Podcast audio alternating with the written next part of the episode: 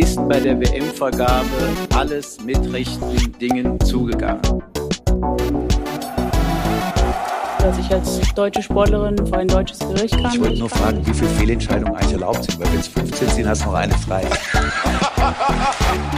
Da muss man aufpassen mit dem, was man sagt, was man schreibt und wie man das rüberbringt. Antwort drei Fragen zu Katar und dann ist das Interview Ich möchte vielleicht in diesem Zusammenhang mal daran erinnern, an Artikel 1 des Grundgesetzes. Die Würde des Menschen ist unantastbar. Herzlich willkommen, liebe Hörer, zur achten Folge unseres Podcasts Liebling Bossmann, der heute unter dem Thema Datenschutz steht.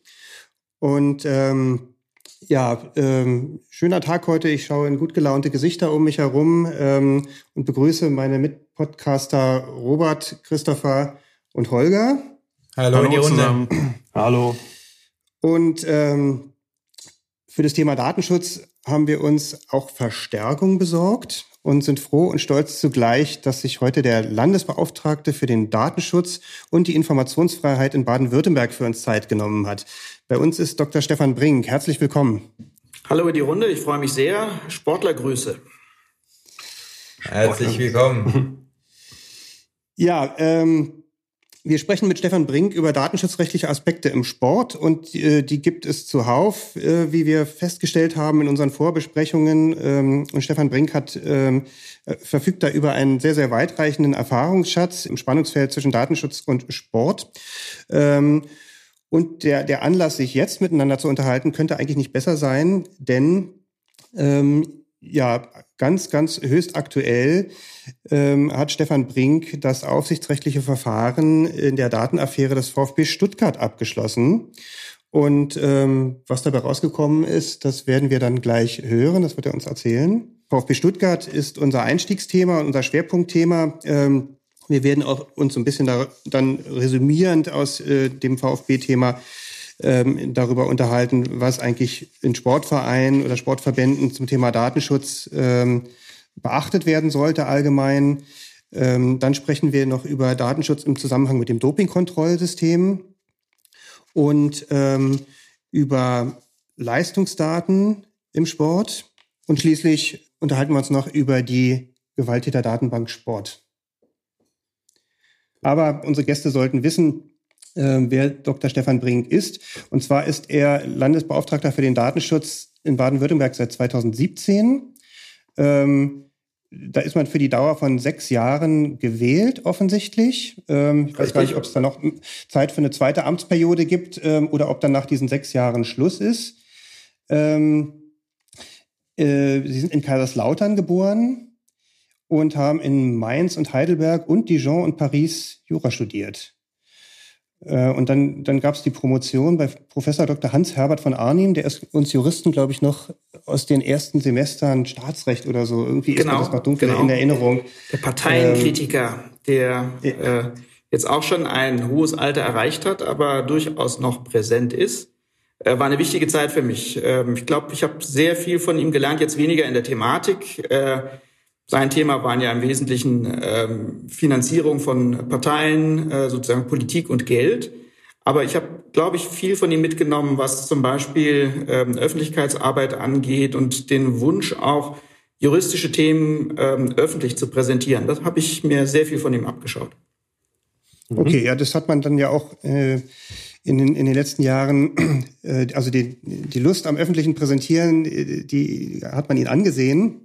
Ähm, sie waren dann aber dazwischendrin dann noch Richter am Verwaltungsgericht Koblenz, ähm, wissenschaftlicher Mitarbeiter beim Bundesverfassungsgericht und ähm, von 2008 bis 2016, das ist auch nicht ganz unbedeutend für unseren, äh, für den weiteren Verlauf ähm, unseres Podcasts, ähm, waren Sie Leiter privater Datenschutz beim Landesbeauftragten für den Datenschutz Rheinland-Pfalz. Ähm, da kommt, glaube ich, äh, die Geschichte mit äh, her, dass sie sich mit dem mit NADA und WADA, also mit dem Dopingkontrollsystem beschäftigt haben, wenn ich mich Vollkommen richtig. Nicht, ja, da haben irre. wir die ersten ja? Beschwerden von Sportler, da, Sportlern damals bekommen. Äh, da gab es die Kontakte zum äh, ähm, zur, zur Handballnationalmannschaft, äh, zu Basketballteams. Sehr spannend, können wir uns nachher gerne drüber unterhalten. Ja, und ansonsten äh, kennt man Sie noch ähm, aus den sozialen Medien sehr gut. Ähm, Sie haben ähm, längere Zeit sehr, sehr, äh, einen sehr, sehr beliebten Twitter-Kanal betrieben, als, ich glaube, als, als einziges LFDI in Deutschland. Ähm, und äh, zum, ja, zum Unmut äh, all ihrer Follower haben sie diesen dann, ich glaube, 2019 eingestellt. Ähm, In die Tonne getreten, aber nicht rückstandsfrei eingestellt, sondern der, der äh, ähm, Dienst, den wir jetzt genauso gern und genauso äh, intensiv bedienen, der nennt sich Mastodon. Und äh, wenn ich ein bisschen Werbung machen darf, folgen Sie uns auf Mastodon. Das funktioniert wunderbar und ist auch nicht schlechter als Twitter. Genau, ja, sehr, sehr gerne. Ähm, werden wir den Shownotes noch vermerken. Ja, auf jeden Fall. Ja, ähm, Wusste ich nicht. Äh, äh, also vielleicht zur Erklärung, auch äh, Stefan Brink hat den Twitter-Kanal nicht etwa eingestellt, weil er keine Lust mehr hatte, äh, sondern, wie soll es anders sein, weil datenschutzrechtliche Gründe ihn dann davon abhielten, das weiter zu betreiben. Ähm, Max Schrems und Co. Rechtsprechung ist schuld daran. Ähm, aber darauf wollen wir jetzt an der Stelle gar nicht näher eingehen, sondern jetzt tatsächlich ins Thema starten.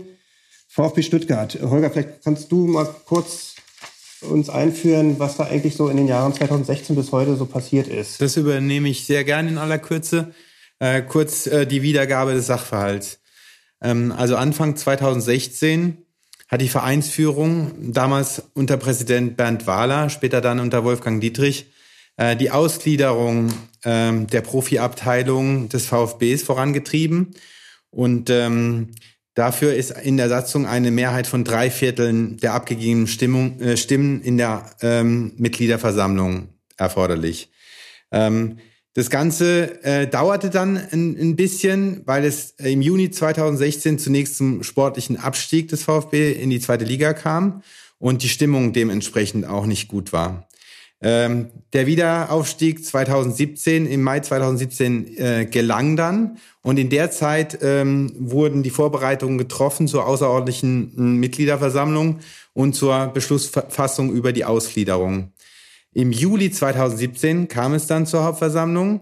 Vier, mehr als 14.000 Mitglieder des VfBs waren vor Ort in der Mercedes-Benz Arena und den ganzen Beschlussvorschlag sind sie gefolgt. Und ähm, es kam dann zu einer Mehrheit von 84,2 Prozent der gültigen Stimmen, die ähm, für die Ausgliederung gestimmt haben. Das Problem daran ist, dass äh, lediglich ähm, 9099 Mitglieder sich an der Abstimmung beteiligt haben.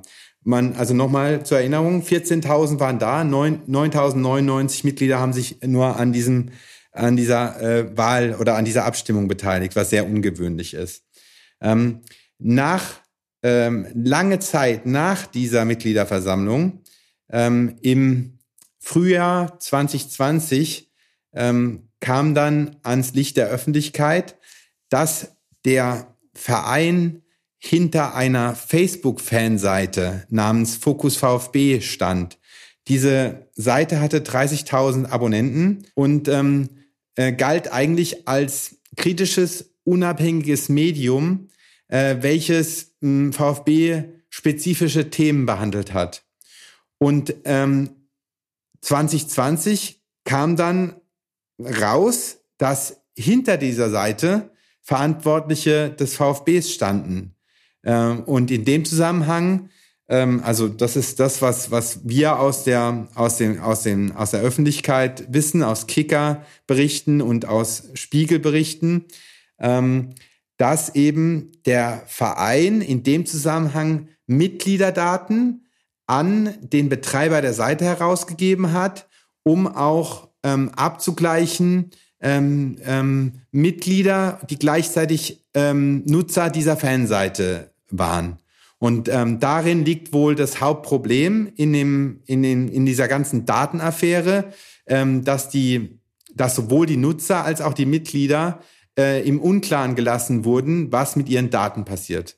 Und ähm, jetzt würde ich Ihnen den Ball gern zuspielen, Herr Brink, und äh, vielleicht kurz äh, erstmal aus Ihrer Sicht ähm, sagen, ob das so, ob die meine Zusammenfassung so zutreffend war. Ja, soweit ich weiß, war das ähm, genauso, wie Sie es vorgetragen haben.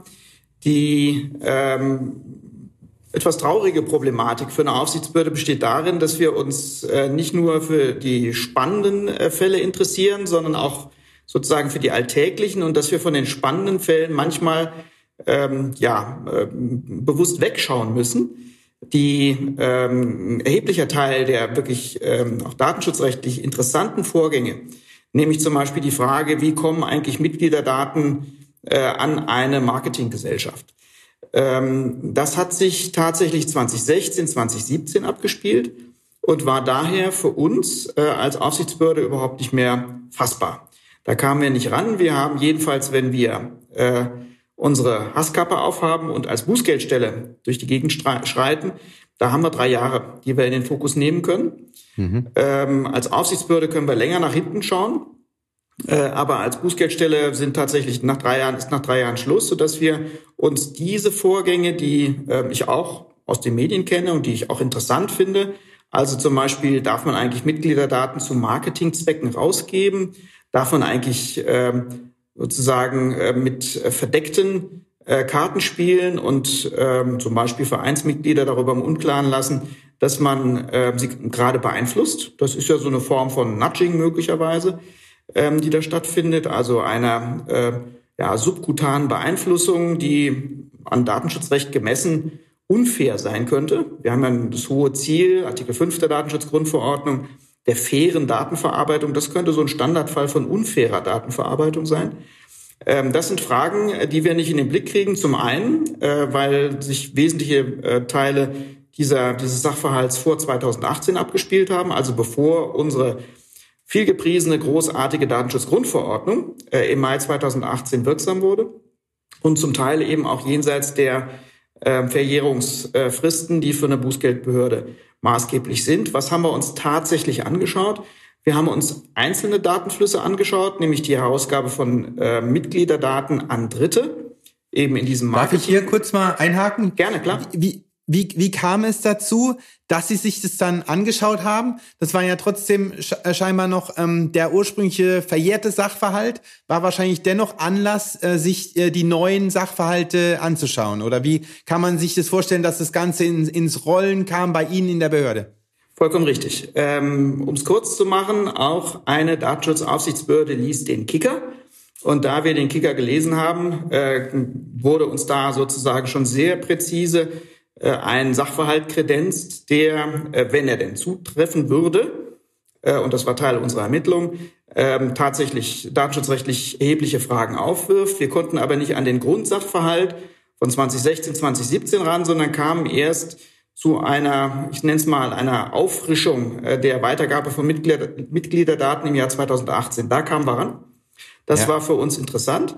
Und äh, auch da äh, ist es meistens im äh, ähm, wahren Leben weniger spektakulär, als man sich das vielleicht auch wünschen würde. Äh, wir haben gar nicht, ähm, weder also in die alten Sachverhalte, äh, Stichwort Guerilla-Marketing 2016, 2017 rein ermittelt, noch ähm, allzu tief in die Datenflüsse in 2018, sondern wir haben ein, uns einen Punkt angeschaut, der relativ unscheinbar aussieht, aber sehr effektiv ist.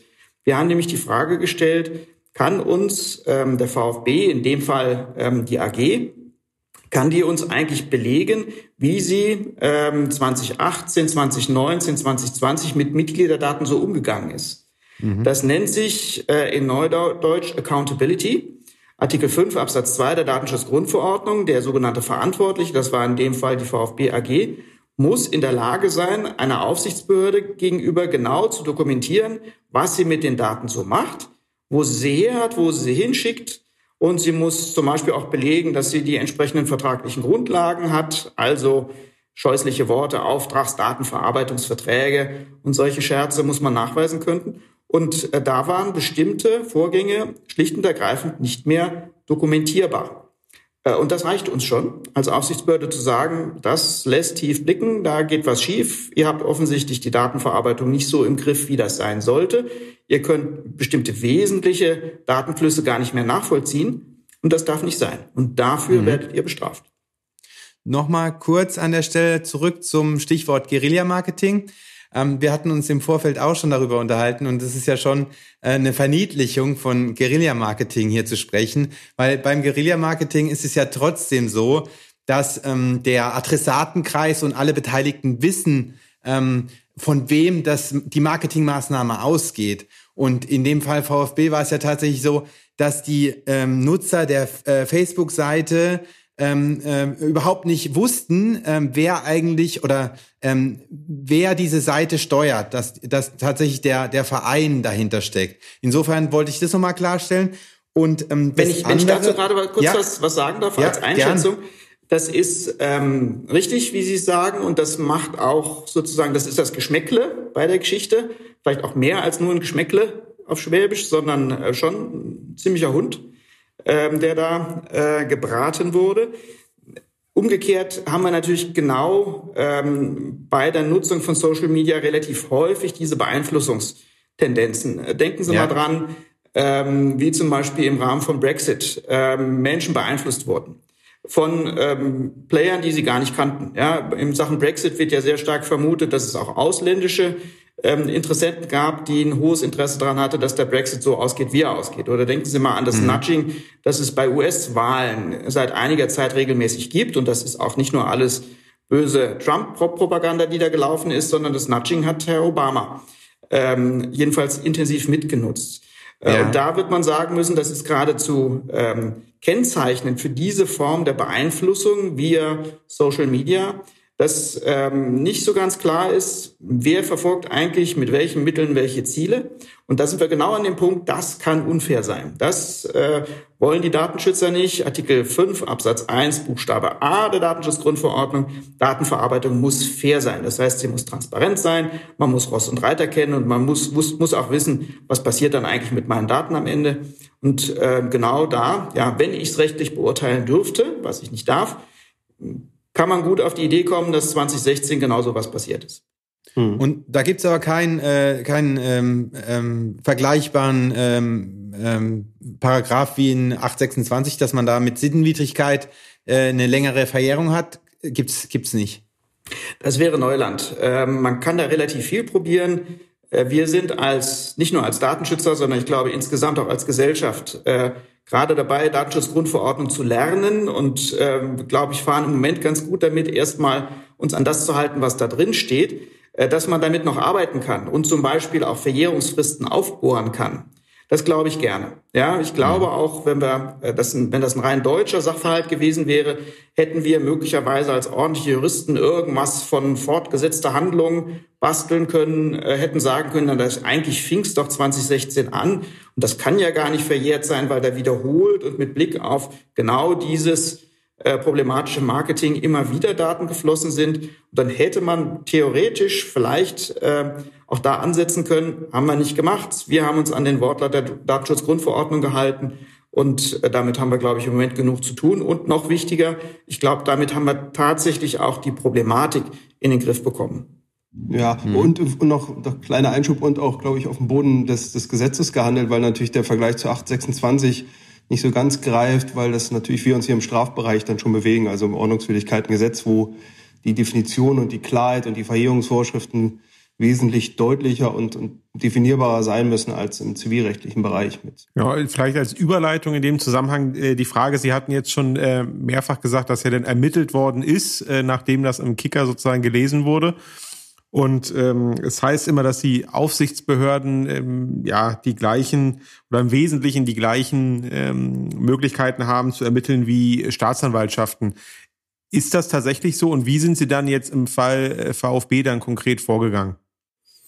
Ja, die äh, Befugnisse der Aufsichtsbehörden sind äh, tatsächlich äh, seit 2018, seitdem wir die europäische Datenschutzgrundverordnung haben, wesentlich ausgeweitet worden. Wir haben jetzt einen ganzen äh, Blumenstrauß an ähm, Aufgaben und auch an Befugnissen, die vielleicht noch nicht mal so hundertprozentig zusammenpassen. Ich habe vorhin schon gesagt, äh, wir haben manchmal die äh, ähm, böse Kappe auf als Bußgeldstelle, aber gleichzeitig sind wir auch eine normale Aufsichtsbehörde. Wir sind gleichzeitig ein Organ, das ähm, die Öffentlichkeit informieren soll. Wir sollen, steht in der Datenschutzgrundverordnung drin, sensibilisieren für den Datenschutz und machen dafür Öffentlichkeitsarbeit, also ganz vielfältige Aufgaben. Möglicherweise ähm, steckt da auch schon eine Thematik drin, die uns als Aufsichtsbehörden zu schaffen macht, nämlich ein Compliance-Problem. Es ist ganz schwer, gleichzeitig sensibelnde, sensibelnde äh, Behörde zu sein, beratende Behörde zu sein. Das wollen wir auch sein. Wir wollen Bürger beraten, wir wollen aber auch Verantwortliche beraten. Dann wollen wir Aufsichtsbehörde sein, mit den Möglichkeiten zum Beispiel Warnungen auszusprechen, Verwarnungen auszusprechen, Untersagungen auszusprechen, also auch Geschäftsmodelle zum Beispiel zu untersagen und einem Betrieb, einem Unternehmen zu sagen, diese Datenverarbeitung geht nicht und das lässt du bleiben. Also unterm Strich ein Verwaltungsakt, der dann auf dem verwaltungsgerichtlichen Weg angegriffen wird. Und dann on top sind wir auch noch Bußgeldbehörde und können äh, dann in Verfahren reinmarschieren, wo wir ganz massive, ganz erhebliche Bußgelder verhängen können. Das ist eine Vielfalt an Befugnissen und Aufgaben und das beißt sich manchmal. Hier in dem äh, VfB-Verfahren hat sich das nicht gebissen. Da war von Anfang an klar, nachdem wir den Kicker gelesen hatten, ähm, das klären wir zunächst mal auf. Da waren wir als Aufsichtsbehörde unterwegs. Ähm, aber dann auch relativ rasch die Erkenntnis, ähm, das wird mit äh, einer bloßen ähm, rechtlichen äh, Bearbeitung und entsprechenden Hinweisen an die Verantwortlichen oder an mögliche Geschädigte nicht reichen, sondern da wird es auch zu einem Bußgeld kommen müssen. Und deswegen äh, haben wir äh, Anfang Februar ein Bußgeldverfahren eröffnet, das wir jetzt äh, Anfang März auch schon abschließen äh, mit einer entsprechenden äh, Sanktionierung ähm, der VfB AG, die ähm, Besonderheit ähm, des Verfahrens, äh, wenn ich da jetzt drauf schaue, auch ein bisschen rückblickend schon drauf schaue, bestand aus meiner Sicht darin, dass ähm, ganz offensichtlich ähm, innerhalb des VfB ein Konflikt angelegt war. Und zwar, zwar ziemlich genau an der Schnittstelle zwischen dem Verein und der AG. Ähm, und dieser Konflikt ist aufgebrochen und ähm, wurde dann mit Mitteln des Datenschutzes ähm, mehr oder weniger bearbeitet, sage ich mal vorsichtig. Das ist nicht selten, das sehen wir relativ häufig seit 2018. Das hängt zunächst mal damit zusammen, dass Datenschutz offensichtlich ein relevantes Thema geworden ist, dass man das auch in Konflikten gut nutzen kann. Wer gegen Datenschutz verstößt, läuft immer Gefahr, seinen guten Ruf zu verlieren. Deswegen haben wir sehr, sehr viele Anzeigen und Beschwerden, die letztlich darauf zielen, einen äh, Verantwortlichen, also einen Unternehmen, einen Datenverarbeiter, öffentlich in schlechtes Licht zu rücken. Und gleichzeitig ähm, hat der Datenschutz natürlich durch die eminenten Bußgelder, die wir verhängen können, ähm, auch eine große finanzielle Bedeutung bekommen. Und auch das mhm. wird in schwelenden oder in angelegten Konflikten immer wieder genutzt. Wir haben ähm, als Bußgeldbehörde wirklich äh, eine ähm, abschreckende Möglichkeit, ähm, Bußgelder zu verhängen und wir sollen das auch tun, steht im Artikel 83 Grundverordnung ausdrücklich drin. Wir sollen abschreckende Bußgelder verhängen damit mhm. alle anderen sich äh, vor Entsetzen schütteln und sagen, okay, äh, wir finden Datenschutz zwar eigentlich blöd, aber wir machen das mal, damit es nicht ganz so schlimm für uns kommt. Ähm, und die, die Bußgelder, die wir da aufrufen, ähm, sind eben wirklich exorbitant, bis zu vier Prozent des weltweiten Jahresumsatzes eines Verantwortlichen. Und wenn wir den VfB nehmen, äh, jedenfalls den Profibereich, dann kommen da natürlich bei vier Prozent des äh, Jahresumsatzes, da kommen schon gewaltige Summen zustande, die dann eben den Bußgeldrahmen bilden und dann einen Bußgeldrahmen von deutlich mehr als 20 Millionen Euro zulassen. Und äh, damit haben wir schon die ganze Problematik ähm, erkannt. Schwelende Konflikte werden auch über den Datenschutz ausgetragen. Ähm, nicht nur jetzt beim VfB, sondern das haben wir eigentlich überall, wo zum Beispiel Beschäftigte versuchen, äh, dem Arbeitgeber nochmal eine mitzugeben, nachdem sie das Beschäftigungsverhältnis aufgegeben haben. Wir kriegen eins zu eins grandios gute, detaillierte, genaue Hinweise auf Datenschutzverstöße in Unternehmen, weil Mitarbeiter dort rausmarschieren im Unfrieden und dann uns, mit uns halt ihre Kenntnisse teilen. Da brauchen wir gar nicht mehr viel zu ermitteln. Da müssen, müssen wir nur dem Unternehmen sagen, wir wissen ziemlich viel von euch und ihr könnt jetzt nochmal gucken, ob das alles gefaked ist. Aber ähm, da wird Datenschutz als Konfliktwaffe äh, eingesetzt. Und ähm, eine ganze Zeit lang sah das auch beim VfB genauso aus. Und deswegen hatten wir keinen Mangel an Informationen in, dieser, in diesem Kontext. Vielleicht hier mal an der Stelle kurz eingehakt, ähm, bevor Sie dann vielleicht auch den ähm, äh, den Mantel lüften ähm, und das, das Geheimnis offenbaren, was dann jetzt dem, dem VfB so ungefähr äh, oder vielleicht sogar konkret ähm, dann äh, droht für die Kasse. Ähm, Stichwort Bußgelder. Äh, Sie sagen, das müssen sehr empfindliche Bußgelder sein. Da gab es jetzt in der Vergangenheit auch schon einige öffentlichkeitsträchtige Verfahren, ähm, also zum Beispiel eins und eins, Deutsche Wohnen, äh, Notebooks billiger, H&M, wo also so ähm, ja, Bußgelder äh, in Höhe von 9,5 Millionen waren es, äh, glaube ich, einmal 14,5 Millionen, 10,4 Millionen aufgerufen wurde. Also da schlackerten einem schon die Ohren. Ähm, dann aber in, in zwei Fällen war das so, ähm, da, ja, ich will jetzt nicht sagen, mussten die, die Datenschutzbehörden zurückrudern, aber da hat jedenfalls, ich glaube bei eins und eins hat, hat ein Gericht ähm, die, äh, das Bußgeld reduziert, erheblich. Na, ich, ähm, ich würde dazu sagen, da ging einfach einiges in die Hose, schlicht und ergreifend. Ja, da sind sehr hohe Bußgeldsummen aufgerufen worden und bis auf den Hamburger Kollegen, der sein H&M-Bußgeld in Höhe von gut 30 Millionen tatsächlich auch äh, auf den Punkt ja. gebracht hat, wurde in anderen Fällen haben die Gerichte äh, den Datenschützern etwas die Luft rausgelassen und am Ende nur 10 Prozent oder gar nichts vom Buß Bußgeld stehen lassen. Ja, ein schöner Konflikt. Auf der einen Seite enorme Bußgelder, die aufgerufen werden, aber sie müssen natürlich auch äh, bedient werden und nachher gehalten werden können. Und das ist eine eigene Kunst offensichtlich. Ja, also ich meine, da wird sich wahrscheinlich auch sicherlich die, die Praxis einfach noch äh, entwickeln. Ähm, wir sprechen ja bei der DSGVO von einem sehr jungen Recht. Äh, aber das ist schon so was, wo man als ähm, als Datenschutzaufsichtsbehörde, äh, auch wenn man nicht an den Verfahren beteiligt ist, schon irgendwo die Ohren spitzt und guckt, was man daraus mitnehmen kann für die eigene Praxis, oder? Na klar, na klar, da entwickelt äh. sich sehr viel. Äh, wir sind immer noch sozusagen dabei, Suchbewegungen zu machen gerade die Bußgeldhöhe, das ordentlich zu bemessen, ähm, da den richtigen Einstieg zu finden, ist schwierig im Moment. Äh, wir haben ja nicht nur ein deutsches Konzert, sondern wir haben ein europäisches Konzert. Und wenn ich mich da daran orientiere, was ähm, ähm, andere europäische Aufsichtsbehörden so an Bußgeldern aufrufen, die Briten waren enorm stark, haben äh, Bußgelder im dreistelligen Millionenbereich jedenfalls in den Raum gestellt, nachher auch nicht verhängt. Ähm, wir haben andere Behörden wie die Portugiesen zum Beispiel, die haben für ähm, doch sehr, sehr überschaubare Datenschutzverstöße dann auch gerne mal einen sechsstelligen Betrag verhängt. Klammer auf, das erklärt sich vielleicht auch daraus, dass die Portugiesen sich aus den Bußgeldern finanzieren. Äh, die dürfen die Bußgelder in ihren eigenen Haushalt überführen. Äh, und das ist natürlich ein fantastisches Geschäftsmodell für eine Aufsichtsbehörde.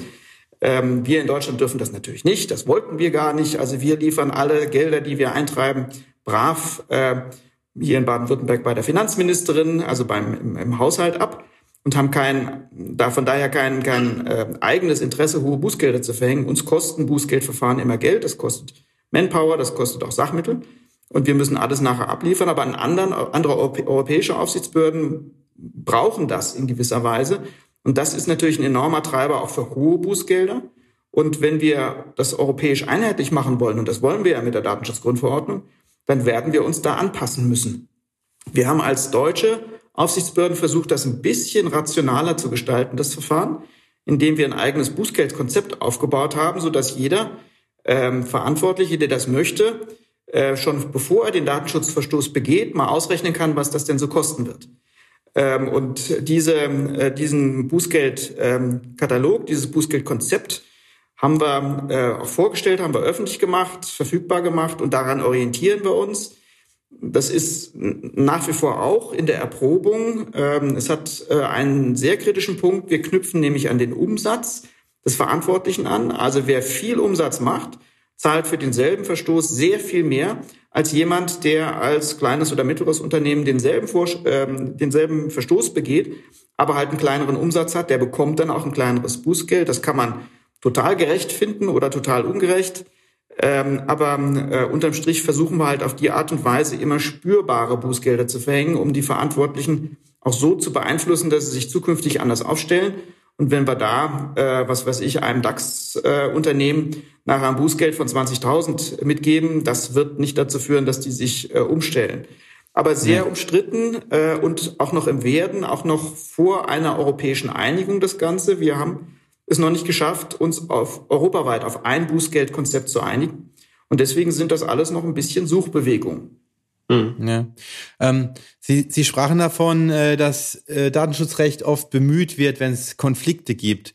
Ähm, Im im Verhältnis Arbeitnehmer-Unternehmen, Arbeitgeber verstehe ich das, äh, dass der Arbeitnehmer da ähm, sich darauf berufen kann, weil er eben viel weiß und eventuell auch äh, eigene Interessen verfolgt.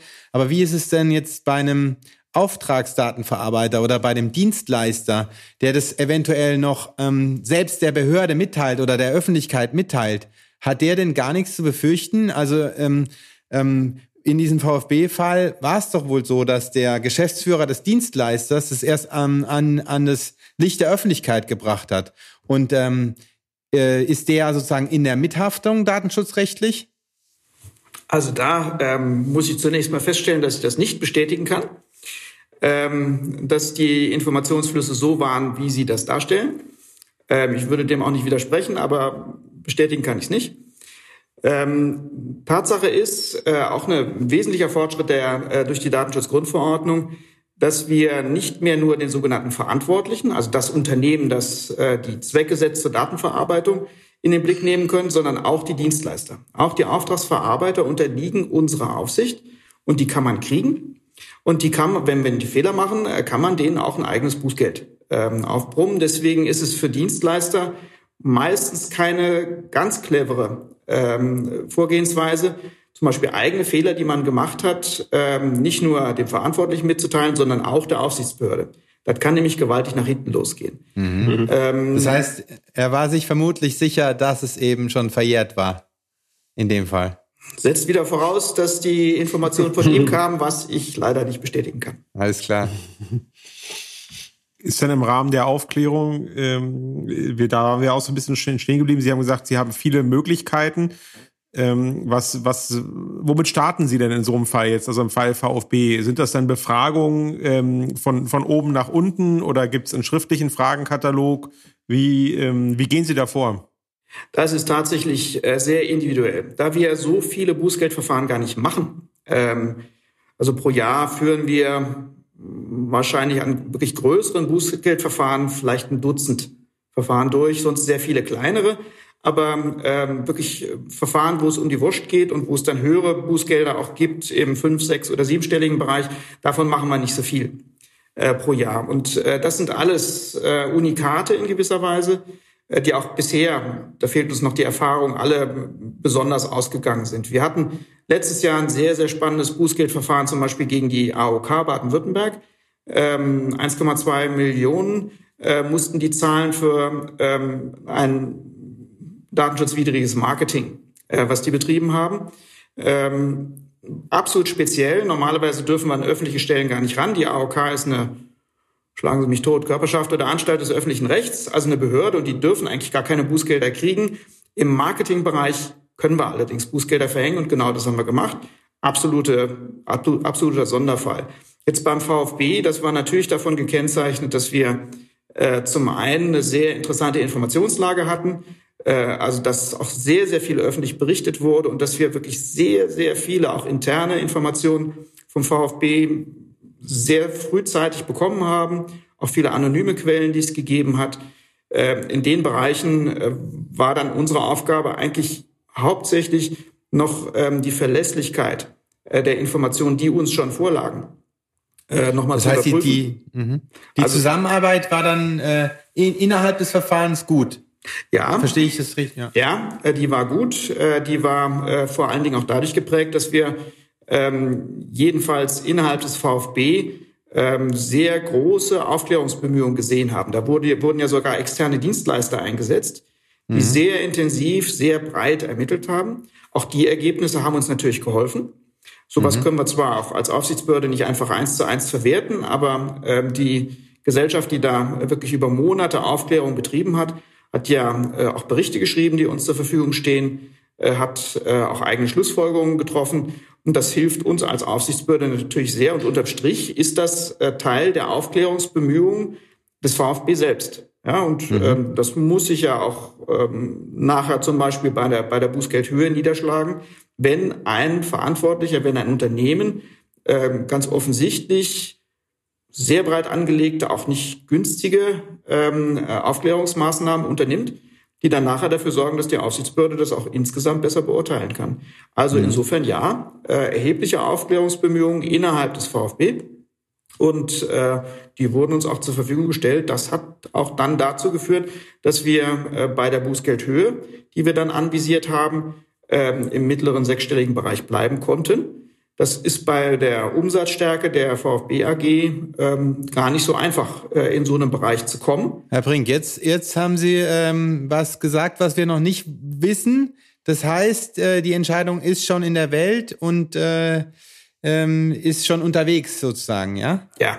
Tatsache ist, dass wir ähm, wie gesagt, Anfang Februar das Bußgeldverfahren eröffnet haben äh, und ähm, zu einem relativ frühen Zeitpunkt äh, schon gesehen haben, dass der äh, VfB, die AG haben wir, war ja Adressat unseres Bußgeldverfahrens, ähm, durchaus verständigungsbereit ist, dass man dort ähm, eingesehen hat, dass Fehler passiert sind, dass man dort auch ähm, unsere Ermittlungsbemühungen äh, unterstützt hat. Und das ist eigentlich eine ideale Situation, wo man als äh, Bußgeldbehörde äh, nicht sozusagen ähm, alleine und äh, mit dem Messer zwischen den Zähnen äh, weiter ermittelt, sondern wo man sagt, okay, äh, wenn die, das Einsicht, die, die, die Einsicht des Verantwortlichen in die Fehlerhaftigkeit seines äh, Benehmens äh, offensichtlich da ist und wenn man dann noch über Möglichkeiten sprechen kann, äh, wie man den Schaden minimiert, äh, wie man sich für die Zukunft besser aufstellt, ist das eigentlich eine ideale Situation für eine sogenannte Verständigung. Ähm, bisschen böse ausgedrückt, äh, Deal. Ähm, sowas gibt es im Strafprozess und sowas kann man ähm, auch in einem Bußgeldverfahren machen. Mhm. Ist es im Datenschutzrecht im, äh, in der DSGVO irgendwo konkret explizit festgelegt, dass es sowas gibt? Das ist eine sehr gute Frage. Auch da sind wir noch in einem äh, ähm, sag ich mal, ähm, nicht vollständig abgesteckten Terrain. Es gibt durchaus äh, unter Juristen die äh, Auffassung, dass so ein Deal in einem Bußgeldverfahren eine ungewöhnliche Vorgehensweise ist. Und dass man ähm, das, was man in der Strafprozessordnung darf, äh, wofür es ja inzwischen eigene gesetzliche Grundlagen gibt, dass man das in einem Bußgeldverfahren nicht so ohne weiteres darf. Ähm, wir sind fest davon überzeugt, sonst würden wir das nicht tun, dass das eine Möglichkeit ist, äh, Verfahren zu einem Ende zu bringen. Und es gibt Ansatzpunkte, die dafür sprechen, ähm, Ansatzpunkte der, ähm, in der Datenschutzgrundverordnung, dass das auch der europäische Gesetzgeber durchaus mhm. für möglich hält. Wenn wir mal schauen in den Artikel 83 der Datenschutzgrundverordnung, da steht zum Beispiel drin, dass bei der Bemessung des Bußgeldes auch äh, berücksichtigt werden kann der Umfang der Zusammenarbeit mit der Aufsichtsbehörde, um dem Verstoß abzuhelfen und seine möglichen nachteiligen Auswirkungen zu mindern. Da steht jetzt nicht drin, dass wir dealen dürfen. Da steht aber jedenfalls drin, dass ein solches kooperatives Verhalten des ähm, Verantwortlichen sich auf die Bußgeldhöhe auswirkt. Mhm. Und dann sind wir in einem Bereich, wo sich eigentlich noch die Frage stellt, ähm, nur noch die Frage stellt, ist das jetzt ein Ausverhandeln? Da hätte ich durchaus auch meine Bedenken. Wir sind eine Aufsichtsbehörde und müssen selbstständig entscheiden können, was angemessen ist. Oder ist das schlicht und ergreifend ein sehr intensiver Dialog über äh, die Gründe und die Folgen eines Datenschutzverstoßes? Und an der Kante bewegen wir uns. Und das machen wir bisher auch ganz gut. Ich sage Ihnen auch deutlich, warum wir das machen. Ähm, und zwar aus im Wesentlichen zwei Gründen. Zum einen, so eine Verständigung hilft uns natürlich auch als Aufsichtsbehörde, solche Fälle relativ schnell abzuschließen. Äh, wir müssten äh, wesentlich ähm, mehr Manpower reinstecken in solche Verfahren, wenn wir das alles äh, auf eigene Faust ausermitteln müssten. Und wenn wir es dann mit einer ähm, echten Konfliktsituation zu tun haben, also wo Konfliktverteidigung auf eine Bußgeldstelle trifft. Das hätte uns, würde uns sehr, sehr viel Kraft kosten. Das ist das eine. Und zum anderen sage ich auch ganz offen, in den Bereichen, wo wir uns jetzt gerade bewegen, nämlich Bußgelder nach der Datenschutzgrundverordnung, würden wir, wenn wir uns nicht verständigen mit den Verantwortlichen, am Ende ähm, uns auseinandersetzen müssen vor Gerichten, ja. die, und jetzt muss ich ganz vorsichtig formulieren, hm. weder mit der Datenschutzgrundverordnung noch generell mit dieser Thematik ähm, eine unabhängige Aufsichtsbehörde verhängt Bußgelder in exorbitantem Rahmen bislang besondere Erfahrungen gesammelt hätte. Ja, also die Richter, die sich damit beschäftigen, ähm, brauchen aus meiner Sicht auch noch ähm, eine gewisse Vorlaufzeit, auch eine gewisse Unterstützung, um in allen Fällen zu guten äh, Ergebnissen zu kommen. Und ähm, wenn wir das selber hinkriegen als Aufsichtsbehörde äh, mit einem Deal, sind wir jetzt selbst jedenfalls äh, davon überzeugt, ähm, dass dann am Ende auch was Sinnvolles und Gerechtes rauskommt. Ja, das erinnert mich ein Stück weit an das Sport-Schiedsgerichtsverfahren. Äh, ja. Fabian? Aber ähm, wie, wie stellt man denn dann so, so für die Zukunft einfach die Transparenz her oder die Vorherse Vorhersehbarkeit in solchen Bußgeldverfahren? Also wenn Sie machen jetzt beispielsweise so einen Deal ähm, und ähm, und der nächste Betroffene in Rheinland-Pfalz, ähm, der ist auch wahnsinnig kooperativ, aber da sagt dann der Landesdatenschutzbeauftragte, also ein Deal mache ich nicht. Ähm, ich, ich im Rahmen des, des ähm, hier des, des 83 ähm, F berücksichtige ich zwar, wie du dich hier kooperativ verhalten hast, ähm, aber es gibt trotzdem saftiges Bußgeld und kannst froh sein, dass es nicht saftiger ausgefallen ist. Also stimmt man sich dann ähm, auch unter den unter den Aufsichtsbehörden irgendwie ab oder schaut man sich da über die Schulter oder muss man einfach am Ende feststellen, jedes Verfahren ist ein anderes und auch die Staatsanwaltschaften ähm, äh, sprechen sich nicht unter, untereinander ab, wann sie Deals machen. Es ist einfach ähm, eine Frage des Einzelfalls. Ja, ähm, Sie haben vollkommen recht. Ähm, wenn äh, Verständigungen getroffen werden, führt das in der Regel zu einer gewissen Intransparenz und auch zu einer gewissen Unvergleichbarkeit. Äh, wir versuchen, also wir sehen die Problematik äh, und wir begegnen dem Ganzen auf drei Ebenen. Erste Ebene, wir sprechen uns tatsächlich als Aufsichtsbehörden relativ intensiv ab.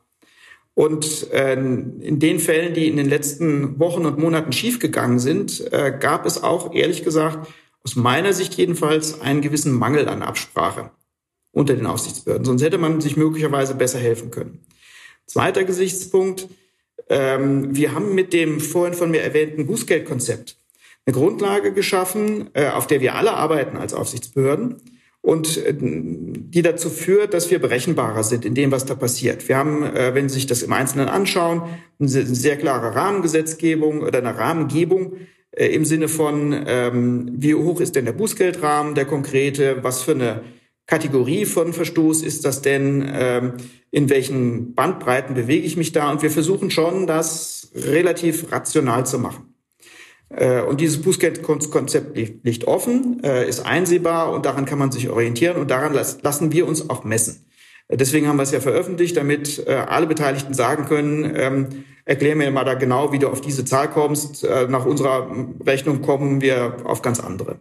Und der dritte Gesichtspunkt ähm, in dem Kontext ähm, ist, dass es natürlich eine Möglichkeit gibt, auch ähm, solche Verständigungen im Nachhinein auch öffentlich äh, sich anzuschauen. Und das ist der Weg, ähm, der beschritten wird, wenn es darum geht, äh, dass solche Bußgeldbescheide, die es ja geben wird, auch bei einer Verständigung steht ja am Ende nicht irgendwie ein Handshake und äh, ein Gentleman's Agreement, sondern da wird ein Bußgeldbescheid erlassen. Den kann man natürlich im Wege der Informationsfreiheit sich auch besorgen. Das heißt, ähm, die äh, Landesinformationsfreiheitsgesetze oder Transparenzgesetze der Länder und des Bundes ermöglichen es jedermann, an diese Bescheide ranzukommen sofern nicht überwiegende gegenläufige Interessen bestehen. Und da kann man jetzt entweder ein bisschen grinsen und sagen, na, probiert mal euer Glück, oder man kann es fair meinen, so wie wir das tun. Also wir haben bisher immer versucht, auch Bußgeldbescheide, die wir erlassen haben, äh, soweit wir das können, insbesondere Presse, aber auch ansonsten der Öffentlichkeit zur Verfügung zu stellen. Wir kämpfen sogar dafür. Ähm, wir kämpfen inzwischen sogar vor Gericht dafür, dass wir solche Bescheide veröffentlichen dürfen. Es gibt äh, den einen oder anderen Fall auch bei uns, äh, wo dann ähm, Betroffene sagen, ähm, nee, wir sind dankbar für den Deal, den wir gemacht haben, aber wir möchten, möchten nicht, dass das nochmal öffentlich diskutiert wird. Also wenn Sie möchten, Herr Brink, hier ist die Gelegenheit. Also wir, Sie haben jetzt uns und die Hörer lange auf die Folter gespannt. Was steht in dem Bußgeldbescheid drin? Ich kann Ihnen ein paar Rahmen äh, und äh, Eckdaten von dem Bußgeldbescheid nennen. Ähm, ja. Ob wir den eins, eins zu eins rausgeben können, ähm, das hängt dann tatsächlich aber natürlich auch von den äh, konfligierenden Interessen ab. Natürlich äh, gibt es auch immer, wenn es um Bußgeldverfahren geht, ähm, ein hohes Interesse äh, des äh, Verantwortlichen, ähm, zum Beispiel Betriebs- und Geschäftsgeheimnisse zu schützen. Klammer auf, ähm, ordnungswidriges Verhalten ist kein Geschäftsgeheimnis, ist wieder ein Geschäfts, auf das kann man sich nicht unbedingt berufen. Aber es gibt natürlich auch immer Aspekte, äh, die auch im Rahmen der Informationsfreiheit zu berücksichtigen sind und äh, die dazu führen können, dass ein Bescheid gar nicht oder nur teilweise oder nur mit Schwärzung rausgegeben werden kann. Ich sage Ihnen nochmal, wir kämpfen immer dafür, dass wir äh, solche Bescheide auch tatsächlich zur Verfügung stellen können, weil wir diese Diskussion brauchen und weil wir auch gerne mit den anderen Aufsichtsbehörden in Deutschland und Europa in einen Dialog kommen wollen über die Höhe von Bußgeldern und über die Angemessenheit ähm, der ähm, Entscheidungen, die da getroffen wurden. Aber es ist auch kein Geheimnis, ich sagte vorhin schon, Verständigungen sind immer mit einem gewissen äh, Maß an verringerter Transparenz verbunden. Ähm, ein schlauer äh, Verantwortlicher, der mit uns über eine, ein Bußgeld spricht, ähm, der wird das Thema, wie gehen wir denn damit öffentlich um, auch immer zum Gegenstand der Verhandlung machen. Und das würden Sie als Anwälte ähm, auch gar nicht anders äh, machen wollen. Sie wollen natürlich nicht einen Deal machen, ähm, der halbwegs glimpflich ist, aber nachher werden Sie von der Aufsichtsbehörde die Pfanne gehauen. Ähm, ich sagte vorhin ja schon, ein Thema in Sachen Datenschutz äh, ist zwar die finanzielle Bedeutung des Datenschutzes, aber das mindestens gleich wichtige Thema ist das öffentliche Ansehen, ist der gute Ruf, der sich mit Datenschutz ähm, wirklich äh, stark einschränken lässt. Und da müssen wir, wenn wir Verständigungen treffen, wenn wir Deals machen, eben dann auch ähm, sozusagen mit berücksichtigen, ähm, was der Verantwortliche da in die Waagschale wirft. Der gute Ruf kann ja auch durch ein ähm, durch ein exorbitant hohes Bußgeld, gegen das man dann nicht vorgeht, wiederhergestellt werden. Also ich glaube, mhm. die H&M oder so hat ja zum Beispiel, das war glaube ich Hamburg, ja. ähm, die 35 Millionen akzeptiert. Ähm, anders könnte es ja sein, wenn man wenn man dann mitkriegt, da gibt es irgendeinen Deal und dann ist äh, da ein ein vermeintlich Verantwortlicher vielleicht zu gut bei weggekommen, dass das den den guten Ruf noch weiter ankratzt. Ja, ist ein nachvollziehbares Argument. Ähm, Tatsache ist allerdings auch, ähm, dass ähm, schon so, also besonders hohe Bußgelder jetzt nicht den Eindruck erwecken, äh, dass der Verantwortliche besonders verantwortungsvoll in der Vergangenheit ja, ähm, gehandelt genau. hat. Ähm, ist halt das Büßerhemd, was da angezogen die, wird. Die Saulus-Paulus-Geschichten sind die schönsten. Ähm, ich mag die auch persönlich sehr. Sie haben vorhin angesprochen, äh, ich war mal auf Twitter, ich bin jetzt nicht auf Twitter. Äh, meine Kollegen in den anderen Aufsichtsbehörden haben mich relativ lange als Saulus beschimpft. Äh, und dann setzte ich mich nach dem Ausstieg äh, aus Twitter an die Spitze der Bewegung und äh, habe großartige Vorgaben gemacht für die Betätigung von öffentlichen Stellen in Social Media. Das kennen wir, das Prinzip, ja, dass man nachher dann besonders scharf und genau hinschaut. Ich glaube, es ist was anderes wichtig. Ähm, es ist wichtig, dass, wenn man solche Verständigungen trifft, dass sich nicht nur auf die Bußgeldhöhe bezieht, sondern dass man insgesamt äh, die Thematik in den Blick nehmen muss. Und das haben wir auch beim VfB genauso gemacht. Man muss sich die Frage stellen, wie stellt sich denn jetzt zukünftig ähm, der Verein beziehungsweise wie stellt sich die AG auf, damit sowas nicht nochmal passiert? Welche Maßnahmen kann man denn treffen? Ähm, wie muss denn ein äh, guter Datenschutzbeauftragter zukünftig dort äh, beratend zur Seite stehen? Was kann man sonst noch machen, um zu signalisieren, ähm, dass der VfB was gelernt hat aus der ganzen Kiste? Das ist ein wichtiger Gesichtspunkt für uns, äh, sogenanntes Nachtatverhalten. Ähm, wir ähm, haben mit dem VfB sehr intensiv darüber gesprochen, wie der VfB neben einer Bußgeldzahlung eben noch ähm, klare Signale setzen kann, dass sie das verstanden haben, das bedeutet zum Beispiel, dass man intern äh, sowas aufsetzt wie ein Datenschutzmanagementsystem, damit man Strukturen schafft, äh, damit Datenflüsse nicht mehr ungehindert von A nach B laufen und keiner weiß nachher, was passiert ist. Und dazu gehören auch Sensibilisierungsmaßnahmen. Äh, der VfB macht tolle Arbeit im Bereich ähm, Ausbildung von Jugendlichen zum Beispiel. Und da können wir, da kann auch der VfB selbst sehr schön ansetzen. Jugendliche stehen mitten sozusagen an der Front, böse gesprochen, ähm, der Digitalisierung. Die Jugendlichen sind die Ersten, die Social Media ausprobieren, sind die Ersten, ähm, die auch Opfer werden in den Bereichen. Und wenn wir da anknüpfen, und das machen wir, auch im konkreten Fall, dass wir da sensibilisieren, dass wir aufklären, dass wir mit Jugendlichen Gespräche führen über äh, nicht nur Datenschutz im Verein und den besonderen Problemen, die es äh, geben kann, sondern auch reden zum Beispiel über Social-Media-Nutzung. Dann haben wir äh, wirklich einen guten Schritt getan. Und wenn der VfB das unterstützt, ist das für mich genau das richtige Signal, dass man das Thema ernst nimmt und dass man positiv an der Angelegenheit arbeit, arbeitet. Also ähm, das gehört für mich zu einem guten Deal dazu. Also sprich, im Ergebnis hat man jetzt quasi ein, ähm, ähm, ein Bußgeld ähm, in, ähm, in sechsstelliger Höhe und, ähm, und dann eben einen, einen Deal in der Form, dass sich der VfB Stuttgart beziehungsweise die AG zu bestimmten Maßnahmen verpflichtet. Ist, kann man das so sagen? Oder ja. ist das auch ein Teil eines, eines Bescheides, äh, dass die das machen sollen?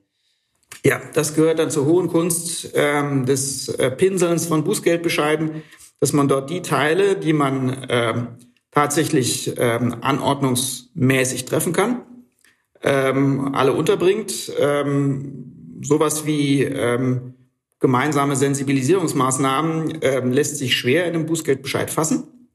Man kann das machen, indem man es beschreibt als äh, Nachtatverhalten und dann ähm, dementsprechend auch einpreist. Aber das ist Hätte nicht, nicht trivial, ja. Mhm. Hätte dazu auch gehören können äh, die Verpflichtung auf Veröffentlichung des ESECON-Berichts, ähm, den ja äh, der Präsident Klaus Vogt äh, äh ohnehin äh, der Öffentlichkeit zur Verfügung stellen wollte, aber das bisher noch, aus welchen Gründen auch immer, nicht, nicht passiert ist? Äh, vielleicht kurzer Einschub. ESECON ist die Agentur, die Berliner Agentur, gleichzeitig glaube ich auch Rechtsanwaltskanzlei, die äh, im Auftrag des VfGB, glaube ich, auch an der Aufklärungsarbeit mitgewirkt hat. Wir hatten sie vorhin erwähnt, ohne sie namentlich zu nennen. Korrekt. Ja.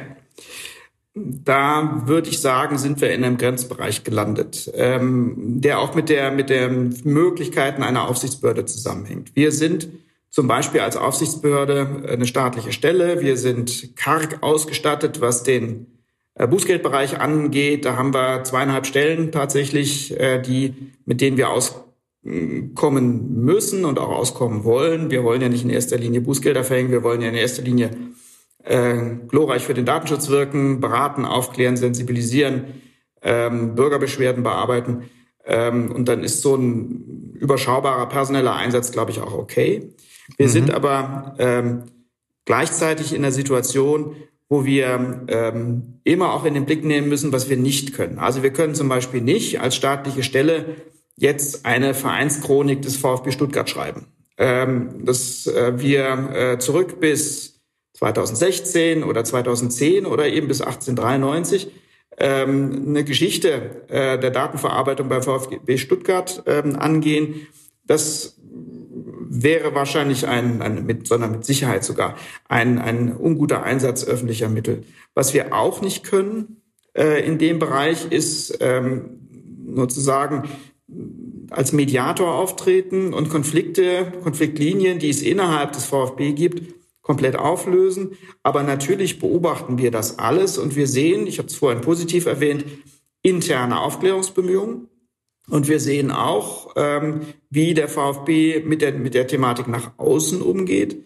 Ähm, da sind wir dann aber tatsächlich an der Grenze, also äh, dem VfB, also einem Verantwortlichen in einem, in einem Datenschutzverfahren aufzuerlegen, bestimmte interne Unterlagen, die unterschiedlich bewertet werden, ähm, zwingend nach außen zu geben, das glaube ich würde den Bogen überspannen. Okay. Mhm. Mein Punkt war halt ähm, diese, was Sie vorhin erwähnten mit der unfairen Datenverarbeitung, dass man sagt, ähm, der Inhalt des Berichts ähm, klärt die Öffentlichkeit darüber auf, was tatsächlich da gel gelaufen ist und dass das sozusagen eine Kompensation wäre für, für diesen Verstoß. Ja, das verstehe ich, aber auch da muss man einordnen, die ESICON-Berichte, die es gegeben hat, können wir als Aufsichtsbehörde ja nicht einfach eins zu eins übernehmen und können ja. sagen, aha, ja.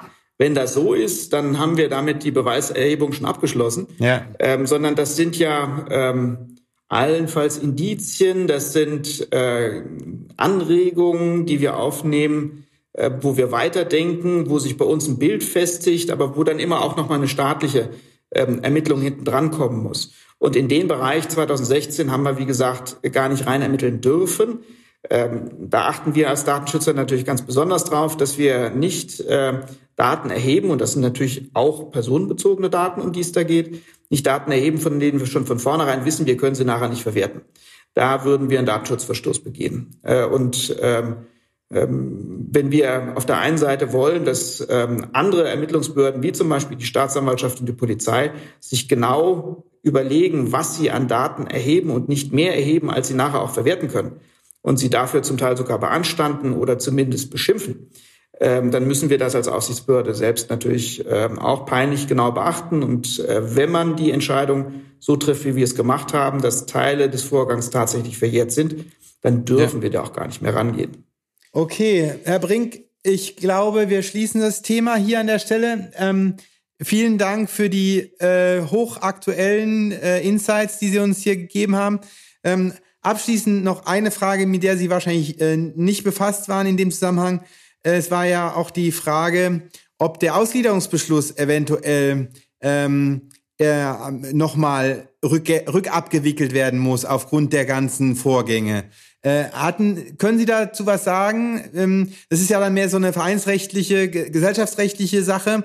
Also aus meiner Sicht, äh, auch wenn nichtige Beschlüsse eingetragen sind, sind die schwer ähm, rückgängig zu machen. Und ich vermute mal, dass Datenschutzrechtsverstöße äh, äh, nicht zu einer Nichtigkeit eines Beschlusses führen. Ja, äh, wenn Sie wie ich Fan der ersten britischen Folge von House of Cards sind, äh, kann ich dazu nur sagen, I couldn't possibly comment on that. Okay. Thank you. Wunderbar. Ja, ich glaube, die, die, Sie haben es ja schon angedeutet, die, die, die eigentlich aus datenschutzrechtlicher Sicht spannenden Fragen wurden äh, zum Glück des, zum Glück des VfBs äh, ein bisschen ausgeklammert, weil wenn der ganze Sachverhalt in, in, in DSGVO-Zeiten und nicht verjährter Zeit stattgefunden hätte, dann wäre sicherlich äh, ein, ein, Deal und das jedenfalls ein Bußgeld in deutlich höherer ähm, Betrag ausgefallen.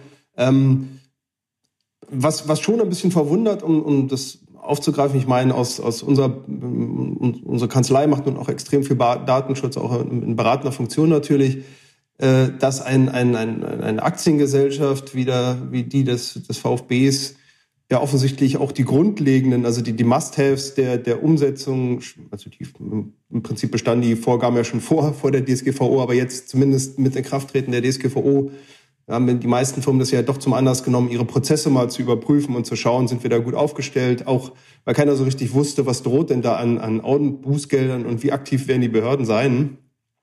Ähm, sodass man sich schon fragt, wie, wie, wie konnten jetzt so quasi diese, diese grundlegenden die, die, die wirklich die Must-Haves da nicht eingehalten worden sein, wonach es ja so ein bisschen klang, also wirklich den konkreten, äh, wie werden die Daten verwendet, die Datenschutzordnung, Informationspflichten, wirklich der, der Datenfluss innerhalb der, der Unternehmen von der AG zum Verein zu Drittdienstleistern. Also da, das, das haben sich ja viele Vereine, auch kleinere Vereine, wir reden jetzt natürlich über einen Profiverein, die Frage stellt, was müssen wir machen, um, um datenschutzkonform zu sein mit, mit, mit Krafttreten der DSGVO. Ähm, und da sind natürlich die, die spannenden Fragen, äh, Daten sind auch aus Sicht der Vereine mittlerweile ein, ein Gold wert und das Interesse ist groß und das, das Bestreben, die Daten der Mitglieder an Werbepartner weiterzugeben, das in irgendwelchen Marketingmaßnahmen zu nutzen, äh, das abzusichern über Auftragsdatenverarbeitungsverträge ist eigentlich das Einmaleins mittlerweile. Aber was ist aus Ihrer Sicht so die, die, die Learnings vielleicht auch aus dem VfB-Fall, auch wenn das jetzt nicht Gegenstand des, des Verfahrens war. Aber was müssen, worauf müssen Vereine achten, wenn sie tatsächlich mit den sensiblen mit Mitgliederdaten Werbung betreiben wollen? Was, was, was sollte da in jedem Fall im Stammbuch drinstehen und äh, auf der Agenda eines jeden Vereins?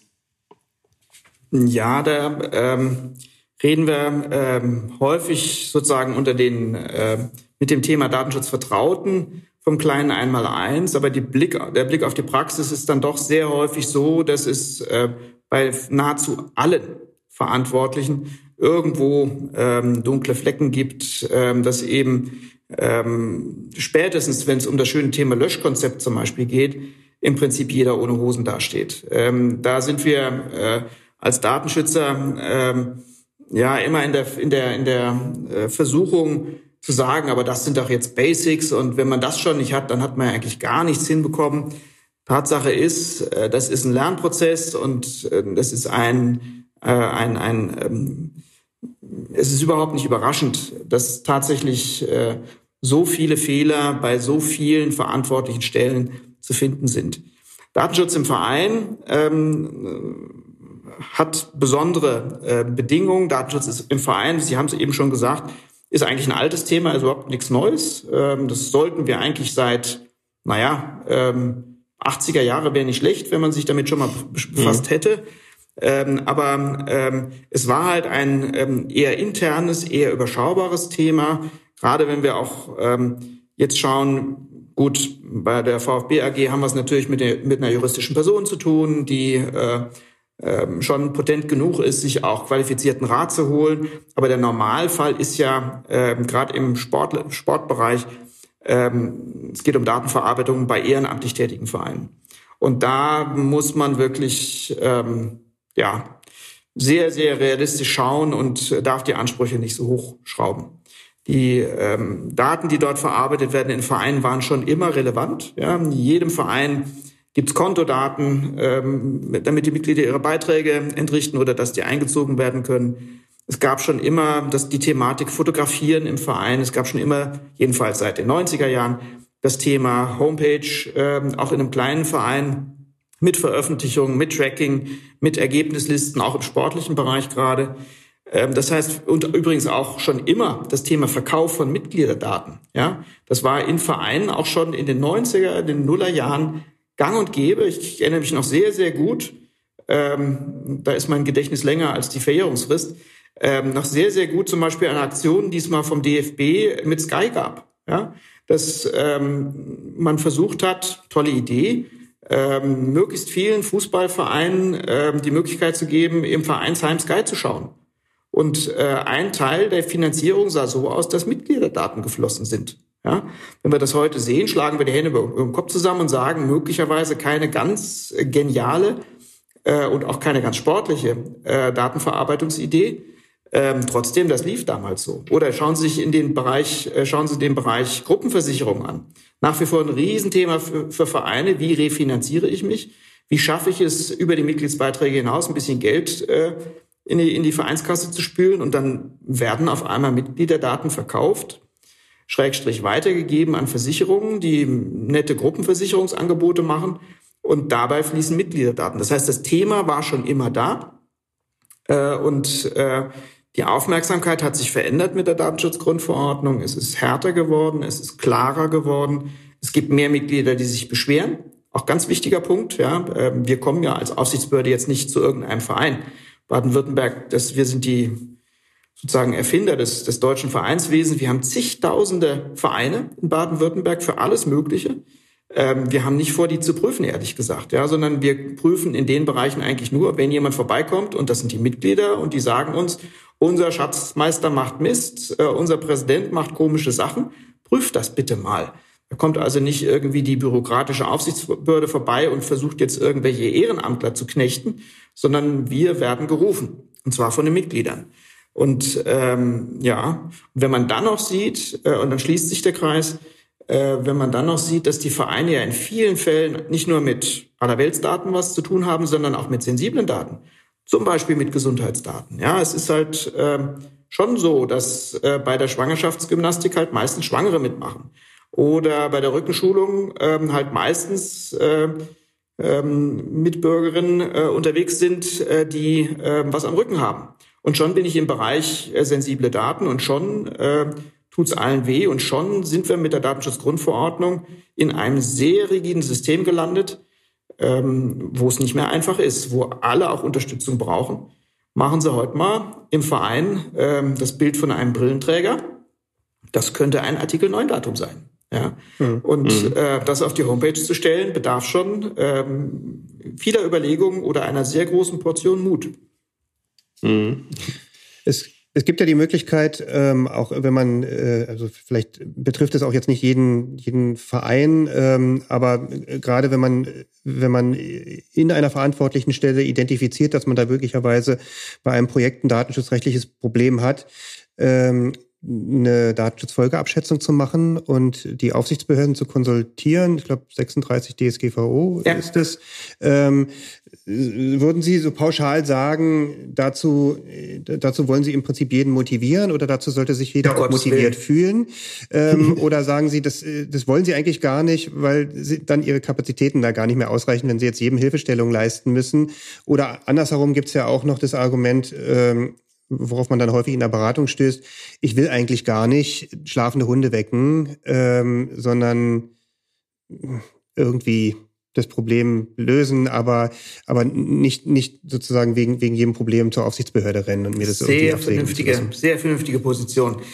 ähm, also die Datenschutzgrundverordnung hat einige Instrumentarien jetzt gepusht und nach vorne gestellt, die ähm, vielleicht im gewerblichen Bereich, also wo es um gewerbliche Datenverarbeitung geht, äh, durchaus ihren Zweck erfüllen, aber bitte nicht jedenfalls im ehrenamtlichen Bereich, nicht in dem Bereich, wo eigentlich nicht gewerblich mit Daten umgegangen wird.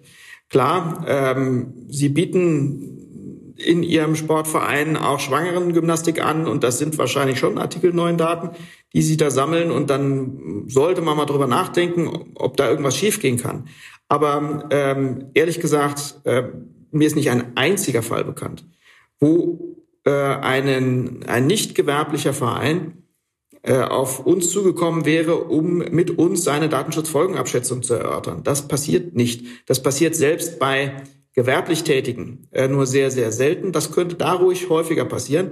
Aber ähm, Tatsache ist, Datenschutzfolgenabschätzungen sind äh, ein, ein durchaus schwieriges Instrumentarium und es traut sich so gut wie niemand zur Aufsichtsbehörde, um äh, dort zu sagen, also aus unserer Sicht ist das, was wir hier machen, schon wirklich heißer Scheiß und ob das passt, wissen wir gar nicht so genau.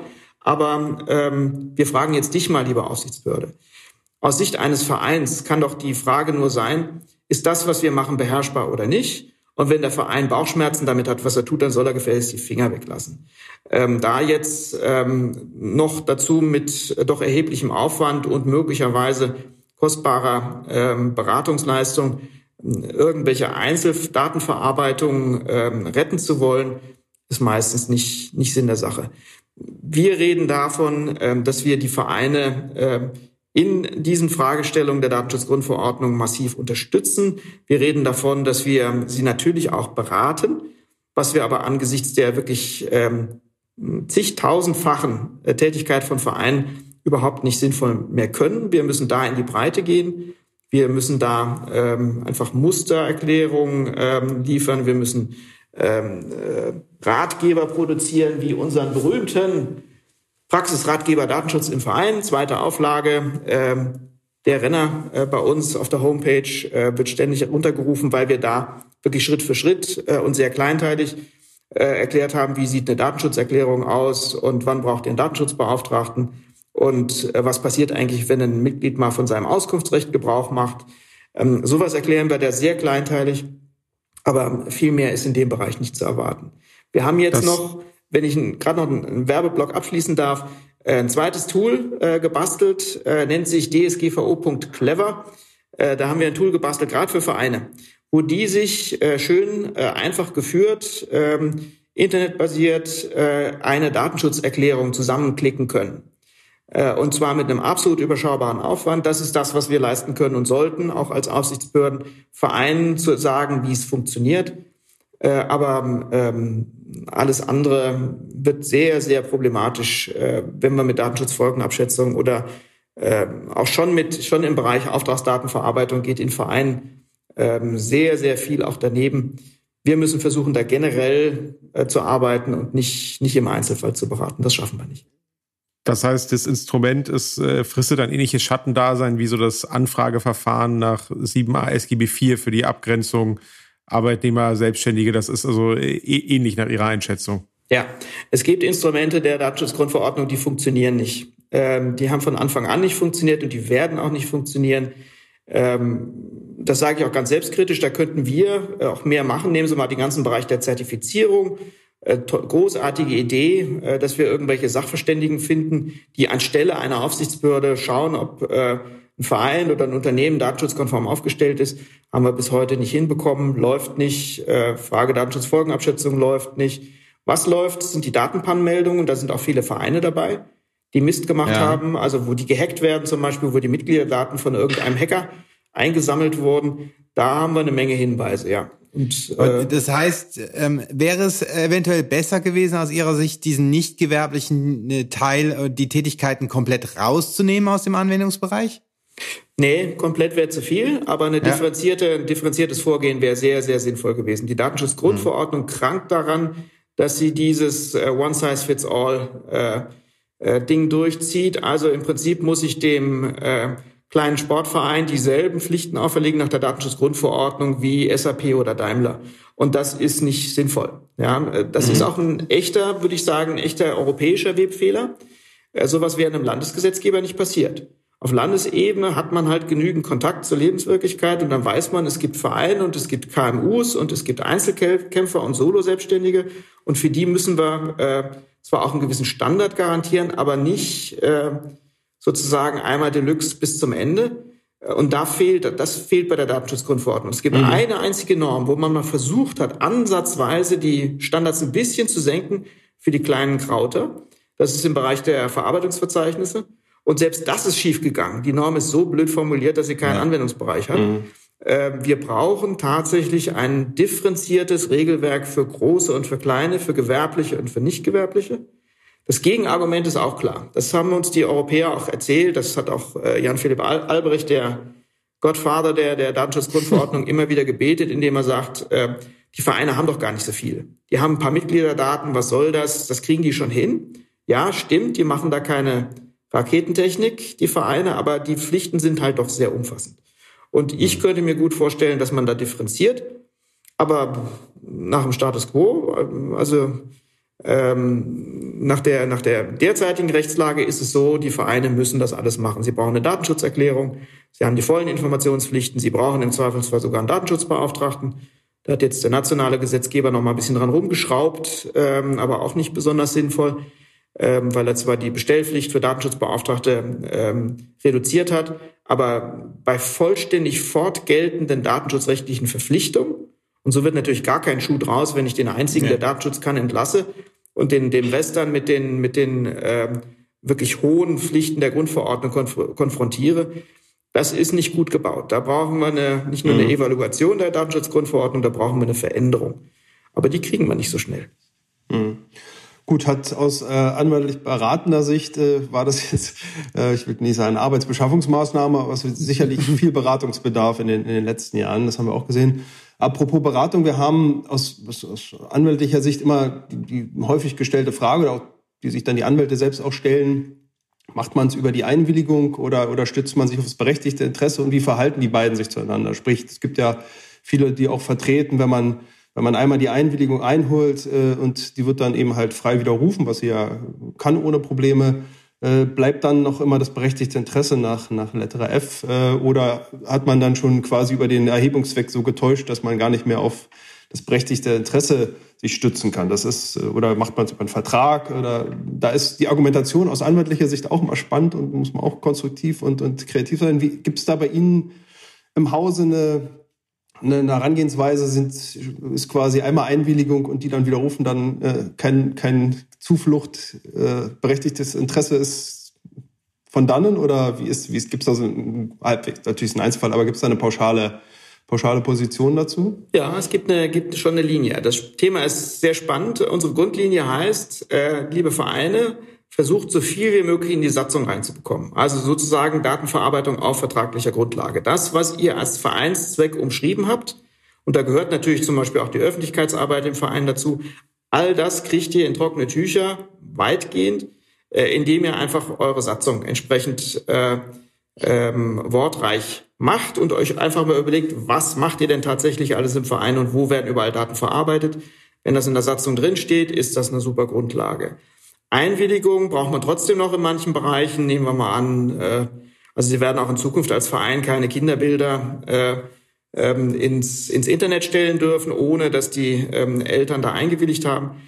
Sie haben es gesagt, Einwilligung mhm. ist, ein, ist eine blöde Rechtsgrundlage, ähm, weil sie eben nicht verlässlich ist. Äh, weil dann im Zweifelsfall die Eltern halt kommen und gesagt haben, das Bild ist aber nicht hübsch und deswegen widerrufen wir jetzt die Einwilligung. Ähm, die Rechtsfrage, ob äh, man nach Widerruf einer Einwilligung mit berechtigtem Interesse weiterarbeitet, ist sehr spannend. Äh, dazu kann man auch sehr unterschiedliche Meinungen vertreten. Ähm, ich würde jedenfalls im äh, Vereinsbereich, wäre ich ganz vorsichtig damit. Nämlich da komme ich sehr schnell in wiederum die Frage unfaire Datenverarbeitung rein. Wenn ich den Vereinsmitgliedern signalisiere, ähm, ich frage dich immer vorher, bevor ich ein Bild von dir auf die Homepage stelle, oder in den Jahresbericht oder sonst irgendwas damit mache. Und immer schön Einwilligungen einhole. Und dann wird diese Einwilligung widerrufen und diesen Vereinsmitglied drücken Sie eine rein, indem Sie trotzdem sein Konterfei ähm, in, in, auf die Homepage stellen und dann breit grinsen sagen 61F, berechtigtes Interesse. Das wird Ärger geben, das ist ganz klar.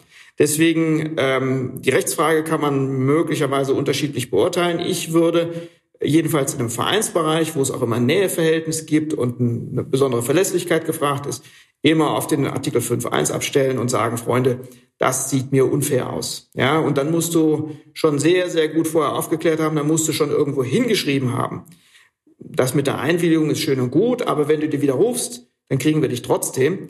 Ähm, mhm. Das müssten sie dann vorher gesagt haben. Das werden die wenigsten tun. Also da würde ich jedenfalls im Vereinsbereich die Finger weglassen davon. Ja, über, über die Satzung ist natürlich immer ein guter Weg. Da, da hat man ja natürlich äh, aus Sicht des, des Vereinsmitglieds auch eine, eine gewisse Kontrolle über 242 BGB, also Treu- genau. und Glaubenverstoß, dass da nichts drinstehen darf, was jetzt komplett überraschend ist und mhm. nicht, nicht dem Vereinszweck dient. Aber das genau, das, das, das würden wir, glaube ich, auch so sehen, dass das auf jeden Fall auch die, dass man da die Gründlichkeit aufbringt, in der, in der, in der, in der Vereinssatzung Vereinszweck klar zu definieren, was, was sind die, die originären Interessen des Vereins und was, mit was muss ein Vereinsmitglied rechnen. Genau. Wir haben, wir können natürlich jetzt noch viele spannende Einzelfragen aufmachen beim, beim Verein. Also gerade Thema Foto hatten Sie ja schon angesprochen. Foto, die, auch dort der Konflikt zum Kunsturhebergesetz, Anwendungsbereich, äh, äh, Fotos von, von Vereinsmitgliedern, Fotos von Fans, die gar nicht Mitglieder sind, auf die Webseite in der Vereinszeitung. Äh, großes, großes Thema, glaube ich, immer wieder spannend. Ähm, würde ich jetzt aber in, in, Anbetracht der Zeit fast ein bisschen, ein bisschen ausklammern. Ähm, Steht übrigens auch großartig in unserem Praxisratgeber drin, wie man mit den Fotos kommt, umgeht. Sehr gut. Kommt, kommt auch in die Show Notes, äh, wird, wird alles als Service dann Super. verlinkt, dass man sich mal da schlau machen kann. Ähm, und ansonsten, ja, das sind natürlich auch immer viele Einzelfragen, die man dann, dann vielleicht auch mal der Gang zum, zum Anwalt dann erforderlich macht, wenn man da allgemeine Prozesse abbilden muss.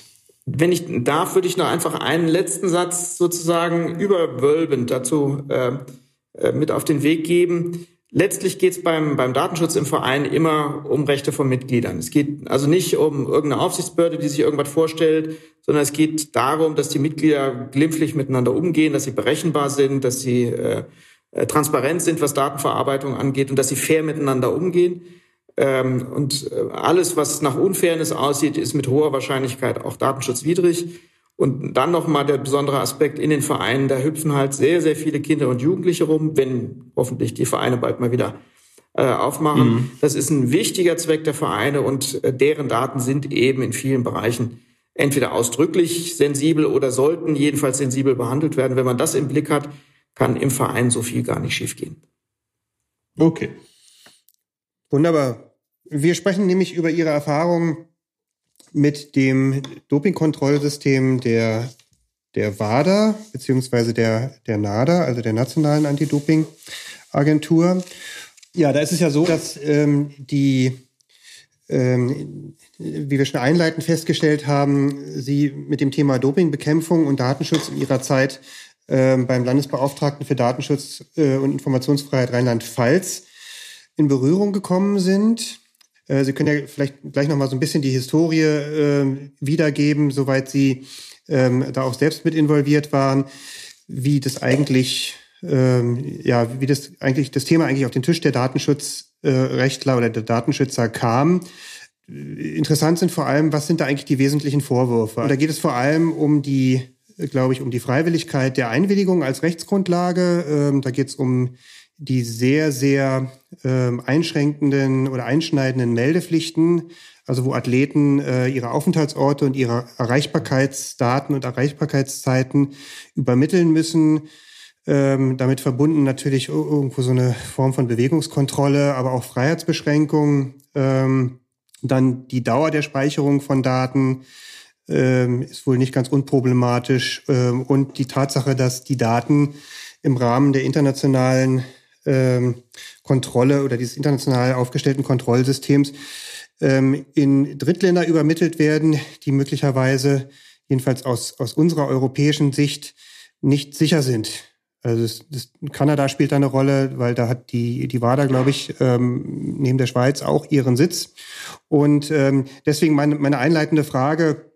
Ähm, erstens, äh, wie sind Sie mit dem Thema in Berührung gekommen? Äh, und zweitens, was sind eigentlich da die wesentlichen genauen Vorwürfe an das System?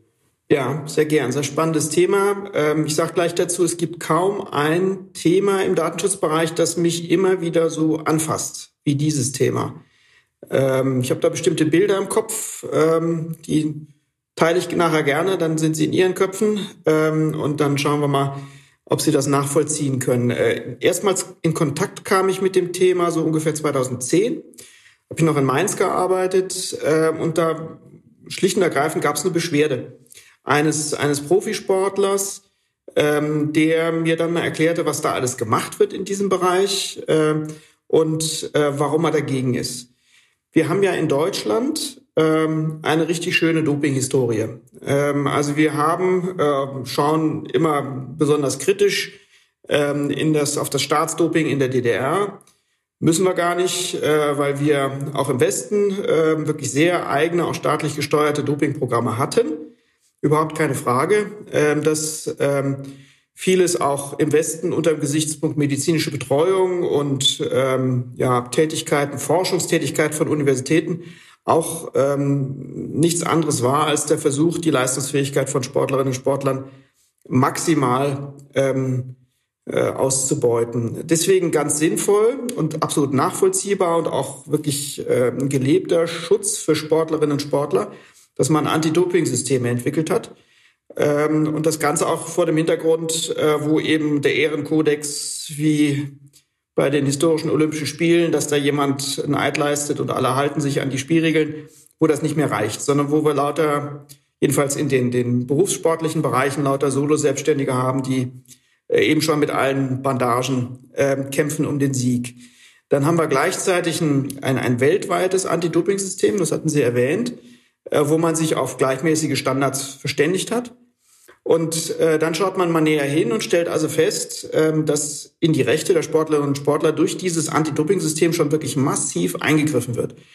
Äh, dass da ähm, Persönlichkeitsrechte wirklich ähm, auf eine Art und Weise verletzt werden, wie wir es sonst nicht kennen. Ich schildere Ihnen mal einen Aspekt. Ich gehe jetzt nicht in die Tiefen, sonst wird es auch unästhetisch, aber ähm, einfach einen Aspekt, der für mich immer wieder äh, maßgeblich war, weil er äh, sonst nirgendwo vorkommt. Äh, das sind die ähm, Kontrollen, die durchgeführt werden nach den Standards, ne, die internationalen Standards des sogenannten WADA-Codes, also des Welt-Anti-Doping-Codes. Ähm, allein die Frage, wie Tests gemacht werden, wie probiert wird. Äh, da gibt's ähm, Vorgaben, die wirklich den Persönlichkeitsrechten der Sportler hohn sprechen. Ähm, wie wird eine Urinprobe entnommen? Äh, was, was passiert da? Ähm, geht es also tatsächlich darum, dass ähm, Sportlerinnen und Sportler mit dem hehren Ziel und dem sinnvollen Ziel für faire Wettbewerbsbedingungen zu sorgen, ähm, eine Urinprobe abgeben sollen.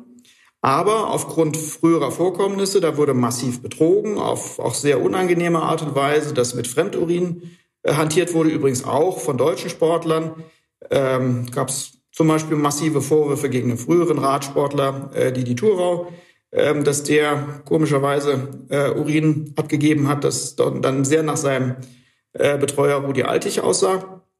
Unter anderem hm, hat offensichtlich der Thurau geraucht. Äh, wenn man seine Urinprobe glauben darf, äh, hat er wahrscheinlich nicht.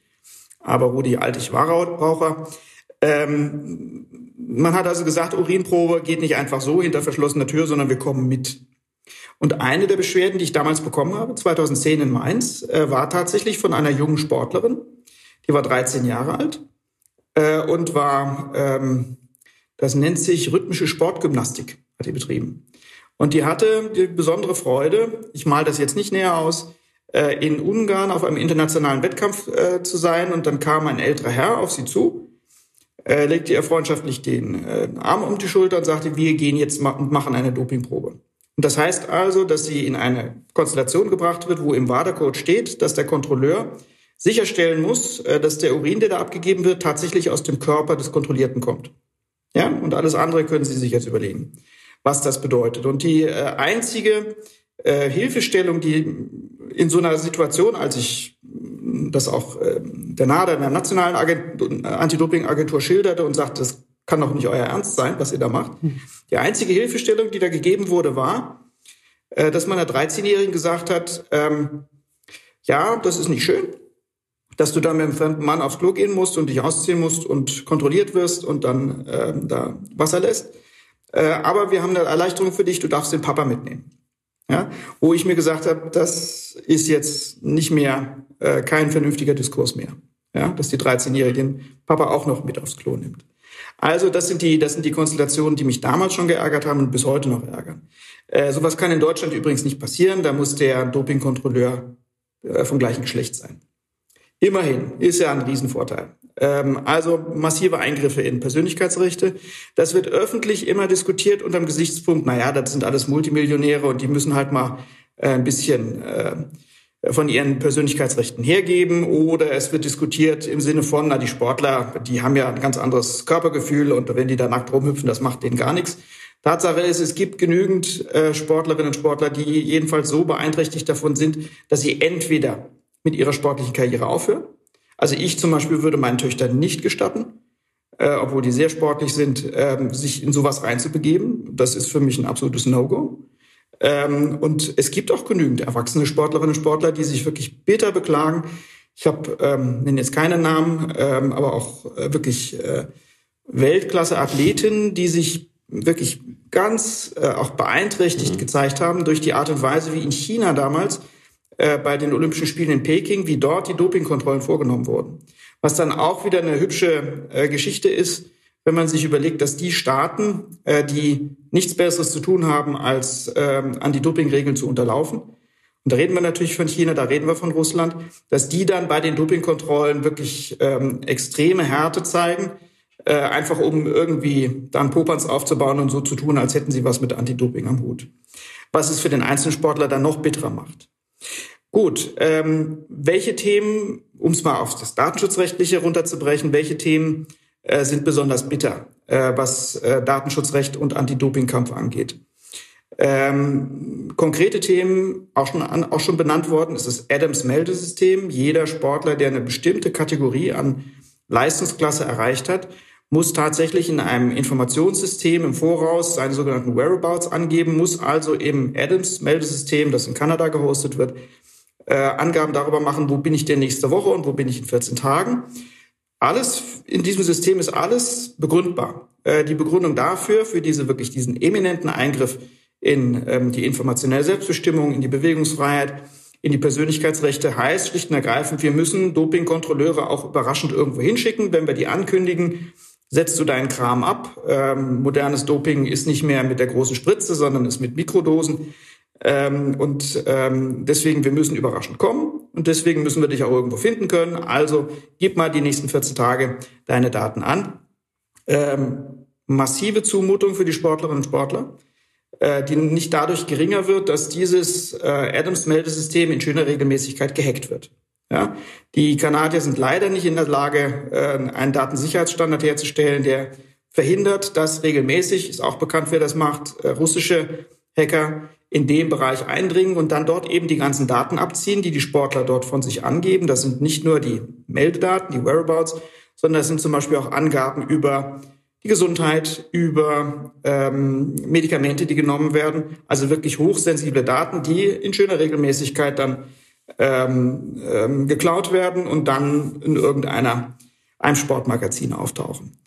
Äh, erstes Problem also Whereabouts Adams System. Äh, wenn Sie mich nach, nach, nach einer Rechtsgrundlage fragen, dann sage ich, gibt's nicht. Ist nicht vorgesehen. Nach der Datenschutzgrundverordnung ist das nicht vorstellbar. Ähm, zu dem Thema Einwilligung komme ich gleich nochmal.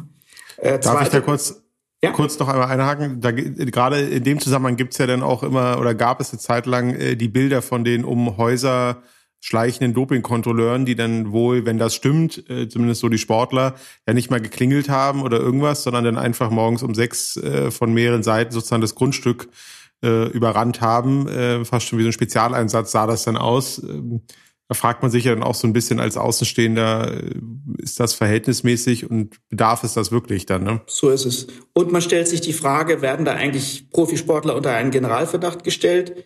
Gelten die äh, sozusagen bis zum Beweis des Gegenteils als äh, Sportbetrüger und äh, ähm, Dopingsünder.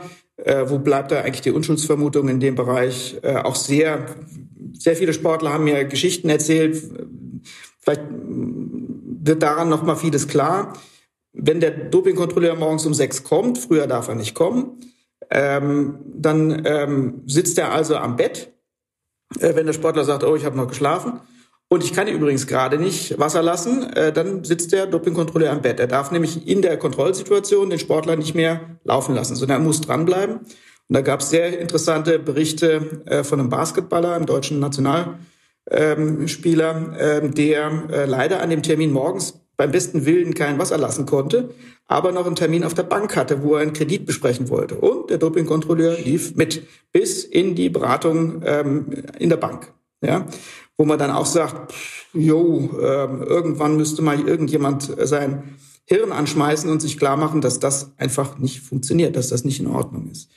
Ähm, zweiter Punkt, auch von Ihnen schon angesprochen, Thema heimliche Überwachung. Was da gemacht wird, äh, ist nicht öffentlich diskutiert, ist aber äh, auch absolut spannend. Die nationale Anti-Doping-Agentur ähm, versucht ähm, alles, wie gesagt, mit gutem Willen und mit guter Zielsetzung ähm, die Kontrollen, die gemacht werden im Anti-Doping-Bereich, möglichst zielgenau zu machen. Das bedeutet wiederum, dass die sich überlegen, wer ist denn wahrscheinlich besonders anfällig dafür zu betrügen. Und dann kann man sich auf bestimmte Sportarten fokussieren oder man kann mit den Daten arbeiten, die man hat. Ja, also wenn ich einen Gewichtheber habe in Deutschland, der alle drei Wochen nach Kasachstan reist, dann könnte ich mal mir überlegen, warum macht er das eigentlich? Ja, oder ein Langläufer, der alle vier Wochen in Kenia Station macht. Macht er das wegen der Höhe oder macht er das deswegen, weil da EPO günstig zu bekommen ist? Und äh, demgemäß versucht die äh, NADA Profile anzulegen von Sportlern. Also bestimmte Sportarten und bestimmte Personen, die äh, problematisch sind, wo man also vermuten kann, da würden wir einen Treffer landen.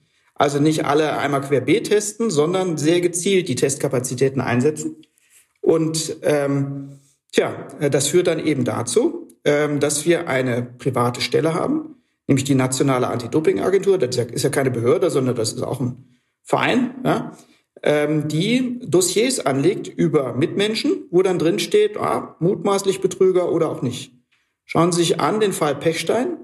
Claudia Pechstein, brauchen wir gar nicht aufzurollen, Riesenthema, Eis-Schnellläuferin, mhm. die besondere Blutwerte hatte, ob sie die schon immer hatte oder bekommen hat, weiß keiner. Ähm, Tatsache ist aber, Claudia Pechstein wurde massiv, unfassbar ungleich häufig kontrolliert. Dafür gab es aus Sicht der NADA bestimmt gute Gründe. Ja, warum die so häufig kontrolliert wurde, will ich auch gar nicht widersprechen. Ich will nur sagen, äh, sie wurde häufiger kontrolliert als die anderen. Und das setzt voraus, dass da eine Profilierung stattfindet. Und das sind Tätigkeiten, damit kann ich ganz gut leben, wenn das die Polizei oder die Staatsanwaltschaft macht. Aber irgendein privater Verein, der anfängt, Dossiers über Mitbürger anzulegen, das ist schon krass.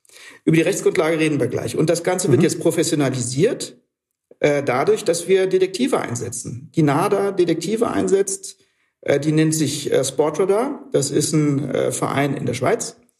Die kämpfen gegen Wettmanipulation und die sind jetzt großer Dienstleister von DOSB und NADA bei der Frage, wie kriegen wir möglichst viele Dopingsünder und auf einmal habe ich eine, das, die werden das nicht gerne hören, wenn ich das sage, aber das ist eine Detektei, ja, so sauber und so unsauber, wie dieses Gewerbe halt so ist.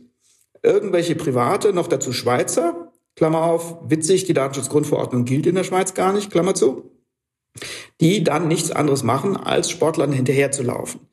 Ähm, weiterer wichtiger Gesichtspunkt, ähm, die Sportlerinnen und Sportler sind in dem Bereich absolut unfairen Verträgen unterworfen. Ähm, schauen Sie sich an, ähm, vor den Olympischen Spielen werden sogenannte Athletenvereinbarungen getroffen. Das heißt, die Sportlerinnen und Sportler unterschreiben äh, bestimmte Vorgaben, zum Beispiel vom DOSB, Deutschen Olympischen Sportbund, ähm, dass sie sich wohlverhalten, dass sie bestimmte ethische Standards erfüllen und dass sie auch zum Beispiel bei der medizinischen Betreuung oder eben auch in Dopingfragen, aber auch in Fragen der äh, eigenen Rechtevermarktung ähm, sich den Vorgaben des DOSB unterwerfen. Offensichtlich ungleiche, unfaire Verträge, die wirklich äh, in vielen Bereichen eine Übervorteilung darstellen und eben auch in einem speziellen, ganz wichtigen Teil, der uns Datenschützer interessiert, nämlich bei der Frage, ähm, kann man eigentlich mit solchen Verträgen einwilligen in dieses Überwachungssystem? Geht das? Ist so eine, Überwach so eine Einwilligung eigentlich freiwillig? Ist ja eine Grund, Voraussetzung für die Wirksamkeit einer Einwilligung, dass die freiwillig ähm, abgegeben wurde. Und das kann keiner ernsthaft behaupten. Nämlich ist es auch ganz klar, und das sagt der DOSB und das sagen all die deutschen Verbände auch äh, bei ihren Nominierungsentscheidungen, Wenn du dich, lieber Sportler, dem WADA-Code nicht unterwirfst, dann bist du raus.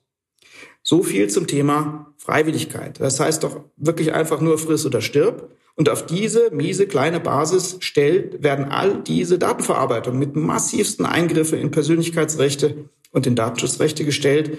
Das kann nicht richtig sein. Ähm, letzter Gesichtspunkt, um es nochmal ein bisschen zu veranschaulichen.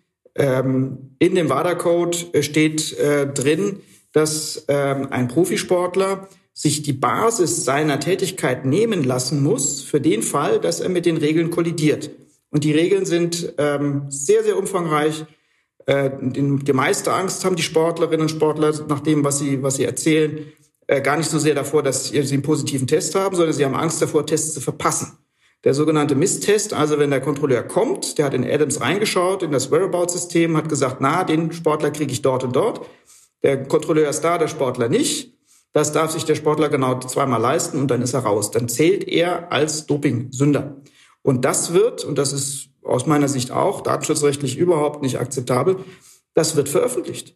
Das heißt, äh, die, es wird ganz bewusst die Geschäftsgrundlage des Sportlers kaputt gemacht, indem ähm, angebliche Verstöße, also auch bevor zum Beispiel ein klarer Beweis erbracht wurde, schon angebliche Verstöße veröffentlicht werden massives äh, System äh, der, des, des, des Rufmords, das da stattfindet. Das ist so massiv, dass sogar die deutsche NADA sich weigert, das umzusetzen. Das machen die nicht, weil sie sagen, also das, selbst nach unserer Auffassung ist das, geht das zu weit. Und dann versucht man zum Teil diese Veröffentlichungspflichten aus dem WADA-Code zu umgehen. Also ein wirklich in vielen Bereichen sehr, sehr problematisches System. Warum haben wir das überhaupt? Weil die Sportler keine ordentliche Vertretung haben. Weil das ungleiche Verträge sind, weil das ähm, ähm, einfach Abhängigkeitsverhältnisse sind, die da bestehen und warum ist so lange nichts gemacht worden in dem Bereich? Schlicht und ergreifend, weil wir keine ordentlichen Sport, Sportlergewerkschaften haben oder noch zu wenig davon haben. Wenn wir, ähm, es gibt ja jetzt Entwicklungen wie die Athletenvereinbarung im D, ähm, äh, Athletenvereinigung im DOSB oder ähm, Spielerbündnis ähm, oder im, im Fußballbereich oder Spin oder FIFPro, also Spieler, Gewerkschaften, die in der Lage sind, auch mal äh, Rechtsinteressen ähm, der Beteiligten zu vertreten. Ähm, da wir das nicht hatten und bis heute noch nicht durchgreifend genug haben, kommt es zu solchen schiefen Verhältnissen und das sind erstaunlicherweise, ich muss ja noch die Fußballer unter Ihnen ein bisschen ähm, ärgern, es sind erstaunlicherweise ganz bestimmte Sportarten, die sich wehren und andere, die sich nicht wehren. Fußballer wehren sich so gut wie gar nicht. Die kommen nicht zu uns, die beschweren sich auch nicht. Wer beschwert sich bei uns? Das sind Handballer, das sind äh, Basketballer und Radsportler. Das sind ähm, immer Querköpfe, die sich beschweren. Die Basketballer äh, hoch individualistisch, die Handballer hoch aufmüpfig, immer gewesen. Ähm, und die Radsportler Einzelkämpfer. Ähm, die kommen zu uns, aber die große Masse der Sportlerinnen und Sportler kommt gar nicht zu uns, lässt sich von uns gar nicht helfen, äh, weil sie so in dem System ähm, aufgesogen werden und sich so machtlos als so machtlos empfinden, dass sie selbst diese massiven ähm, Eingrenzungen, Einschränkungen ähm, mehr oder weniger klaglos hinnehmen. Mhm. Gut, das mag ja auch eine gewisse Historie haben. Im, im Fußball ist jetzt, glaube ich, auch die ähm, das, das Dopingkontrollsystem ähm, möglicherweise auch noch, noch nicht lange auf einem Standard, wo man sagen kann, dass es sehr, dass es sehr einschränkend ist, mhm. sondern äh, früher wahrscheinlich auch relativ lax gehandhabt worden, weil man schlicht der Auffassung war, Doping würde es im Fußball gar nicht geben. Ähm, Bringt ja gar nichts.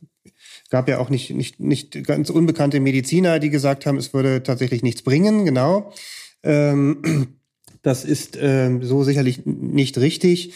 Und dann äh, ja, mag es natürlich auch mit der Persönlichkeit äh, der Sportler zusammenhängen, ob man sich da ähm, an die Aufsichtsbehörden wendet oder nicht. Aber gibt es nicht auch, also es ist, es ist ja im Prinzip eine, eine hochsportpolitische Frage auch. Ne? Also man, man, man kann ja im Grunde auch jetzt einfach das Anti-Doping-System nicht einfach in die Tonne schmeißen und sagen, das ist, das ist nicht, äh, das ist ein, ein System, ähm, das dem Datenschutzrecht unter keinen Umständen standhalten kann. Deswegen kann man es nicht machen, sondern es gibt ja auch ganz vernünftige Gründe, ähm, das, das so zu machen. Und es gibt sicherlich auch immer Fälle in der Vergangenheit, die dazu geführt haben, dass dieses äh, dieses völlig durchorganisierte, dass es dieses völlig durchorganisierte System gibt ähm, mit mit mit seinen Perversionen. Ähm, äh, auch auch das Einwilligungssystem ähm, äh, klar fehlt es da an der an der Freiwilligkeit. Auf der anderen Seite kennt man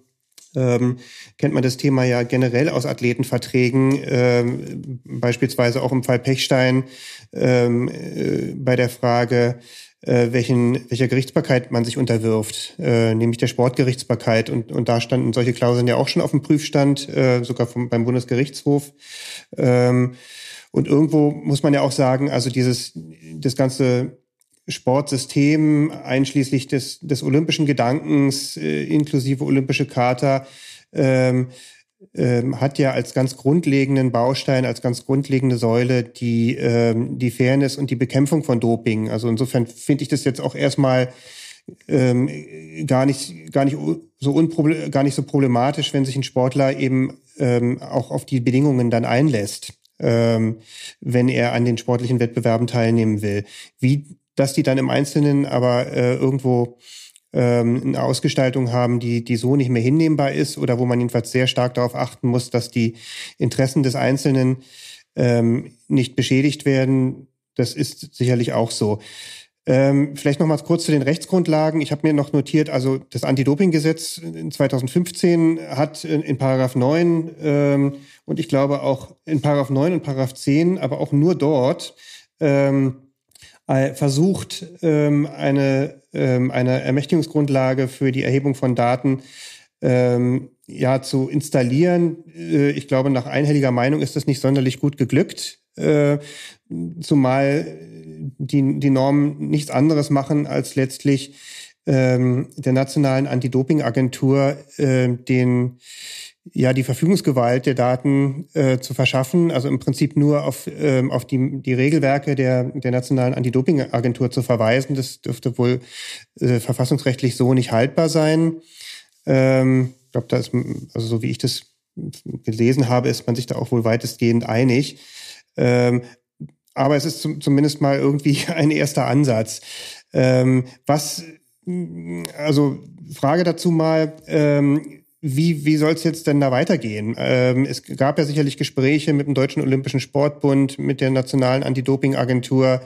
Ähm, ist dort eine, eine Lösung in Sicht oder äh, gab es in der, in der Vergangenheit oder aktuell sogar konkrete aufsichtsrechtliche Verfahren?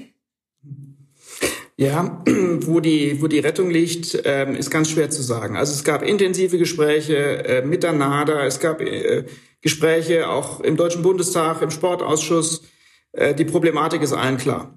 Und ähm, leider ist es uns nicht gelungen, bislang den Dialog weiterzuentwickeln, als bis zu dem Punkt, wo dann die Sportverbände sagen, wenn wir nicht mehr compliant sind gegenüber dem WADA-Code, dann fliegt Deutschland raus und dann können die Athleten nicht mehr antreten. Also, wo gesagt wird, wir sind in einem Bereich, äh, wo leider die Sportlerinnen und Sportler ihre Menschenrechte nicht wahrnehmen können, weil sonst das System nicht mehr funktioniert. Ja, das ist die Argumentation. Und das ist natürlich nicht so arg befriedigend. Ähm, hm. Eine der Konsequenzen dieser Vorstöße, die wir gemacht haben als Datenschützer, bestand darin, dass dieses Anti-Doping-Gesetz kam 2015. Äh, und das ist, genau wie Sie gesagt haben, offenkundig verfassungswidrig. Ja, das ist ähm, wirklich nichts anderes als der Versuch, äh, einer nicht rechtfertigungsfähigen Datenverarbeitung eine Grundlage zu verschaffen. Schon der Verweis, dass der Staat äh, bei seinen Regeln auf ähm, private Satzungen verweist, ja, ist schon erkennbar eine Fehlkonstruktion. Äh, was besonders ärgerlich ist ähm, in der Gesamtthematik, ist, dass es ja im Wesentlichen um staatliche Gelder geht, äh, die unser Sportsystem, jedenfalls im Bereich des Spitzensportes, ähm, mitbestimmen und mitregulieren.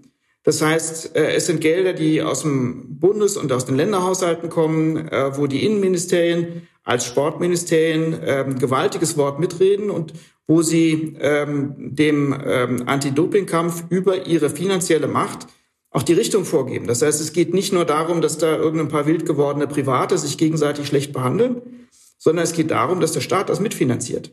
Und dass daraus entsteht aus meiner Sicht eine verfassungsrechtlich gesehen noch höhere Verantwortung dafür, dass in dem Bereich nicht so viel schiefläuft. Wie sieht die Rettung aus? ähm, ganz schwer. Man muss auch da sehen, und da stimme ich vollkommen, Ihnen vollkommen zu, lieber Herr Reinholz, man muss sehen, eigentlich ist dieses Anti-Doping-System ja ausschließlich zu äh, den im Interesse der Sportlerinnen und Sportler aufgebaut worden, damit die sich nicht gegenseitig so betrügen, dass die Ehrlichen die Dummen sind. Ja. Gut, und dann müsste man aus meiner Sicht genau dort ansetzen. Ähm, ich sage nochmal, so wie das Anti-Doping-System jetzt gewachsen ist, ist, es, ist jeder Schritt schlüssig. Ja, es lässt sich alles begründen. Bis hinein zu, ähm, ich will sehen, ähm, dass der Urin den Körper verlässt. Ja, alles. Mhm. Aber äh, zwei Dinge sollten wir, über zwei Dinge sollten wir uns einig sein. Zum einen, es gibt schlicht und ergreifend Grenzen, die man nicht übertreten darf, die man auch als Staat und auch als privater Verband, Verein nicht überschreiten darf. Und äh, wenn man kein perfektes Anti-Doping-System hinbekommt, ohne diese Grenzen zu überschreiten, dann darf es eben dieses Anti-Doping-System so nicht geben. Genau dafür sind Grenzen da. Und dann muss man eben sehen, beim Kampf um äh, einen fairen Sport gibt es Grenzen des Kampfes. Ähm, Im Übrigen, glaube ich, wären wir uns sehr schnell einig in der Diskussion, ob wir im Moment gerade aktuell faire Wettkämpfe haben. Da würden wir alle sagen, ja, natürlich sind die nicht fair. Wir haben Staaten, die nichts anderes machen, als inzwischen mit gentechnischen Mitteln ähm, Sportler ähm, wirklich so umzugestalten, dass sie äh, bessere Siegchancen haben. Äh, wir haben ähm, Manipulationen in sehr vielen Bereichen. Ähm, also wir haben jedenfalls mit dem jetzigen offensichtlich rechtswidrigen menschenrechtswidrigen Anti-Doping-System keinen Erfolg erzielt im Sinne von Fairness. Ähm, und das ist dann der zweite Aspekt, den ich sagen würde. Ähm, es geht um Sportlerinteressen. Ähm, und da hilft aus meiner Sicht schlicht und ergreifend, diese Interessen auch stark zu machen. Und da ist der prozedurale Weg zu sagen, wir brauchen mehr Sport, Sportlergewerkschaften, die schlicht und ergreifend die Interessen der Sportlerinnen und Sportler vertreten. Das ist der richtige Weg. Warum haben wir denn in anderen Beschäftigungsverhältnissen, zum Beispiel bei uns auf dem Arbeit, Arbeitsmarkt, nicht solche Situationen, dass der Arbeitgeber ständig vorbeikommt und einen Drogentest verlangt oder ständig guckt, ob der äh, Broker äh, in Frankfurt äh, sich heimlich mit Koks gedopt hat und damit unfair in unfairen Wettbewerb zu den anderen Brokern tritt. Warum haben wir das denn nicht? Das haben wir deswegen nicht, weil wir arbeitsrechtliche Vorschriften haben und weil wir ähm, Gewerkschaften haben und Betriebsräte, die die Interessen der Sportler vertreten. Also würde ich ja. darauf setzen, wir machen die Interessen der Sportler stark, sorgen dafür, dass bis hin zu Vermarktungsfragen das zukünftig über äh, Sportlervertretung läuft und nicht mehr über solche Gremien wie DOSB oder äh, äh, was weiß ich, irgendwelche internationalen Olympischen Komitees. Wir versuchen den Bereich äh, wieder zurückzuführen in, in, eine vernünftige Konstellation und äh, machen dann im Anti-Doping-Kampf das, was möglich ist, aber mehr eben auch nicht. Mhm. Wir haben, äh, wenn ich kurz äh, einhaken darf, in zwei Folgen auch schon äh, das Thema Spielergewerkschaft ja intensiv begutachtet ähm, und sind äh, unter anderem war auch eins der Ergebnisse, dass die äh, im Vergleich gerade zum sonstigen Arbeitsrecht, genau wie Sie sagen, schwach aufgestellt sind was aber unter anderem ja auch daran liegt, dass es nicht nur wie sonst klassisch zwei Player gibt, also Arbeitgeber- und Arbeitnehmerseite, sondern hier noch die ganzen Verbände und noch viele andere weitere Interessengruppierungen mit spielen. Da schon die Frage ist, wer verhandelt ist. Und dazu kommt, dass die Sportler so uneinheitlich organisiert sind. Es gibt die äh, Fußballer als, äh, zumindest in den ersten Ligen, die Millionen verdienen. Es gibt die Berufssoldaten. Es gibt ähm, andere Sportler, die maximal ähm, auf Hartz-IV-Niveau ähm, Einkünfte erzielen, aber trotzdem äh, voll Arbeit. Und das unter einen Hut zu bringen, äh, ist ja mit rechtlichen Mitteln alleine auch schon schwer zu fassen. Also das ist, äh, wäre ja ein sehr langer Prozess. Ja, zumal eben die Sportler im Wettkampf natürlich genau die Konkurrenten sind. Äh, und die, die, die Möglichkeit dann zu sagen, wir versuchen gemeinsame Interessen gemeinsam wahrzunehmen, äh, wird halt häufig durch die Wettkampfsituation nicht gerade befördert. Ja. Und ich, ich glaube auch ehrlich gesagt, dass die, dass diese internationale Vernetzung, ähm, also wenn wir, wenn wir über internationale Wettbewerbe sprechen, äh, eine, eine unglaublich hohe Hürde ist, um zu einem Konsens zu kommen. Also alleine die, die Sportler so international zu organisieren, dass sie dort ein Gegengewicht bilden zu, zu einem IOC. Also man hat ja jetzt gesehen, wie, wie das versucht wurde, ähm, auch die Sportler mit an den Tisch zu nehmen ähm, bei, der, bei der Frage, müssen die Olympischen Spiele äh, von 2020 in ein, ins ein, Jahr 21 verlegt werden ähm, und wie viele Sportler sich doch darüber beklagt haben, dass das eigentlich, dass sie das eigentlich als Farce empfunden haben und dann nicht wirklich Mitspracherechte hatten. Ähm, und dann, dann kommt wahrscheinlich noch hinzu, dass das möglicherweise auch die Sportler nicht unbedingt einheitlich ähm, keine einheitliche Betrachtung auf, auf die, das Thema Anti-Doping-Bekämpfung haben. Zusätzlich vielleicht auch noch es Nationen gibt, die da möglicherweise auch ein anderes, ja, ein anderes Verständnis davon haben, wie, wie verwerflich das Doping vielleicht auch ist, ähm, oder, oder da mehr vielleicht auch der, der Gedanke im Vordergrund steht, ähm, Leistung und Erfolg ist alles. Ähm, ich, ich glaube, da sprechen wir noch über einen sehr, sehr langen Weg, ähm, den, das, den, den das Ganze gehen wird. Und komm doch mal auf meine Frage zurück, äh, dass man da jetzt einfach mal ein, ein Zeichen setzt, indem man ein aufsichtsrechtliches Verfahren in Gang setzt. Meinen Sie, das würde was helfen oder ist man da letztlich doch darauf angewiesen, mit, ähm, mit Politik und Sport irgendwo eine, eine verständliche Lösung zu finden? Ich habe meine Zweifel, dass wir mit ähm, aufsichtsbehördlichen Verfahren besonders weit kommen. Das setzt ja immer voraus, dass ein Sportler, eine Sportlerin bereit ist, diesen Weg zu gehen. Wir mhm. hatten in der Vergangenheit Glücksfälle, äh, zum Beispiel mit dem Robert, Robert Harting, dem Diskuswerfer, oder der Betty Heidler, der Hammerwerferin, äh, die gesagt haben, wir sind stark, wir fühlen uns stark genug, uns auch einzeln gegen Verbände zu stellen, äh, uns auch unbeliebt zu machen äh, und gehen dann den Weg über Beschwerden über Aufsichtsbehörden. Wir haben das durchgeführt. Ähm, wir haben zum Beispiel auch Sportlerinnen und Sportler einfach mal dabei vertreten, ähm, mal einen Auskunftsanspruch bei der NADA anzubringen und zu sagen, was weißt du eigentlich über mich? Zeig mir mal mein Profil.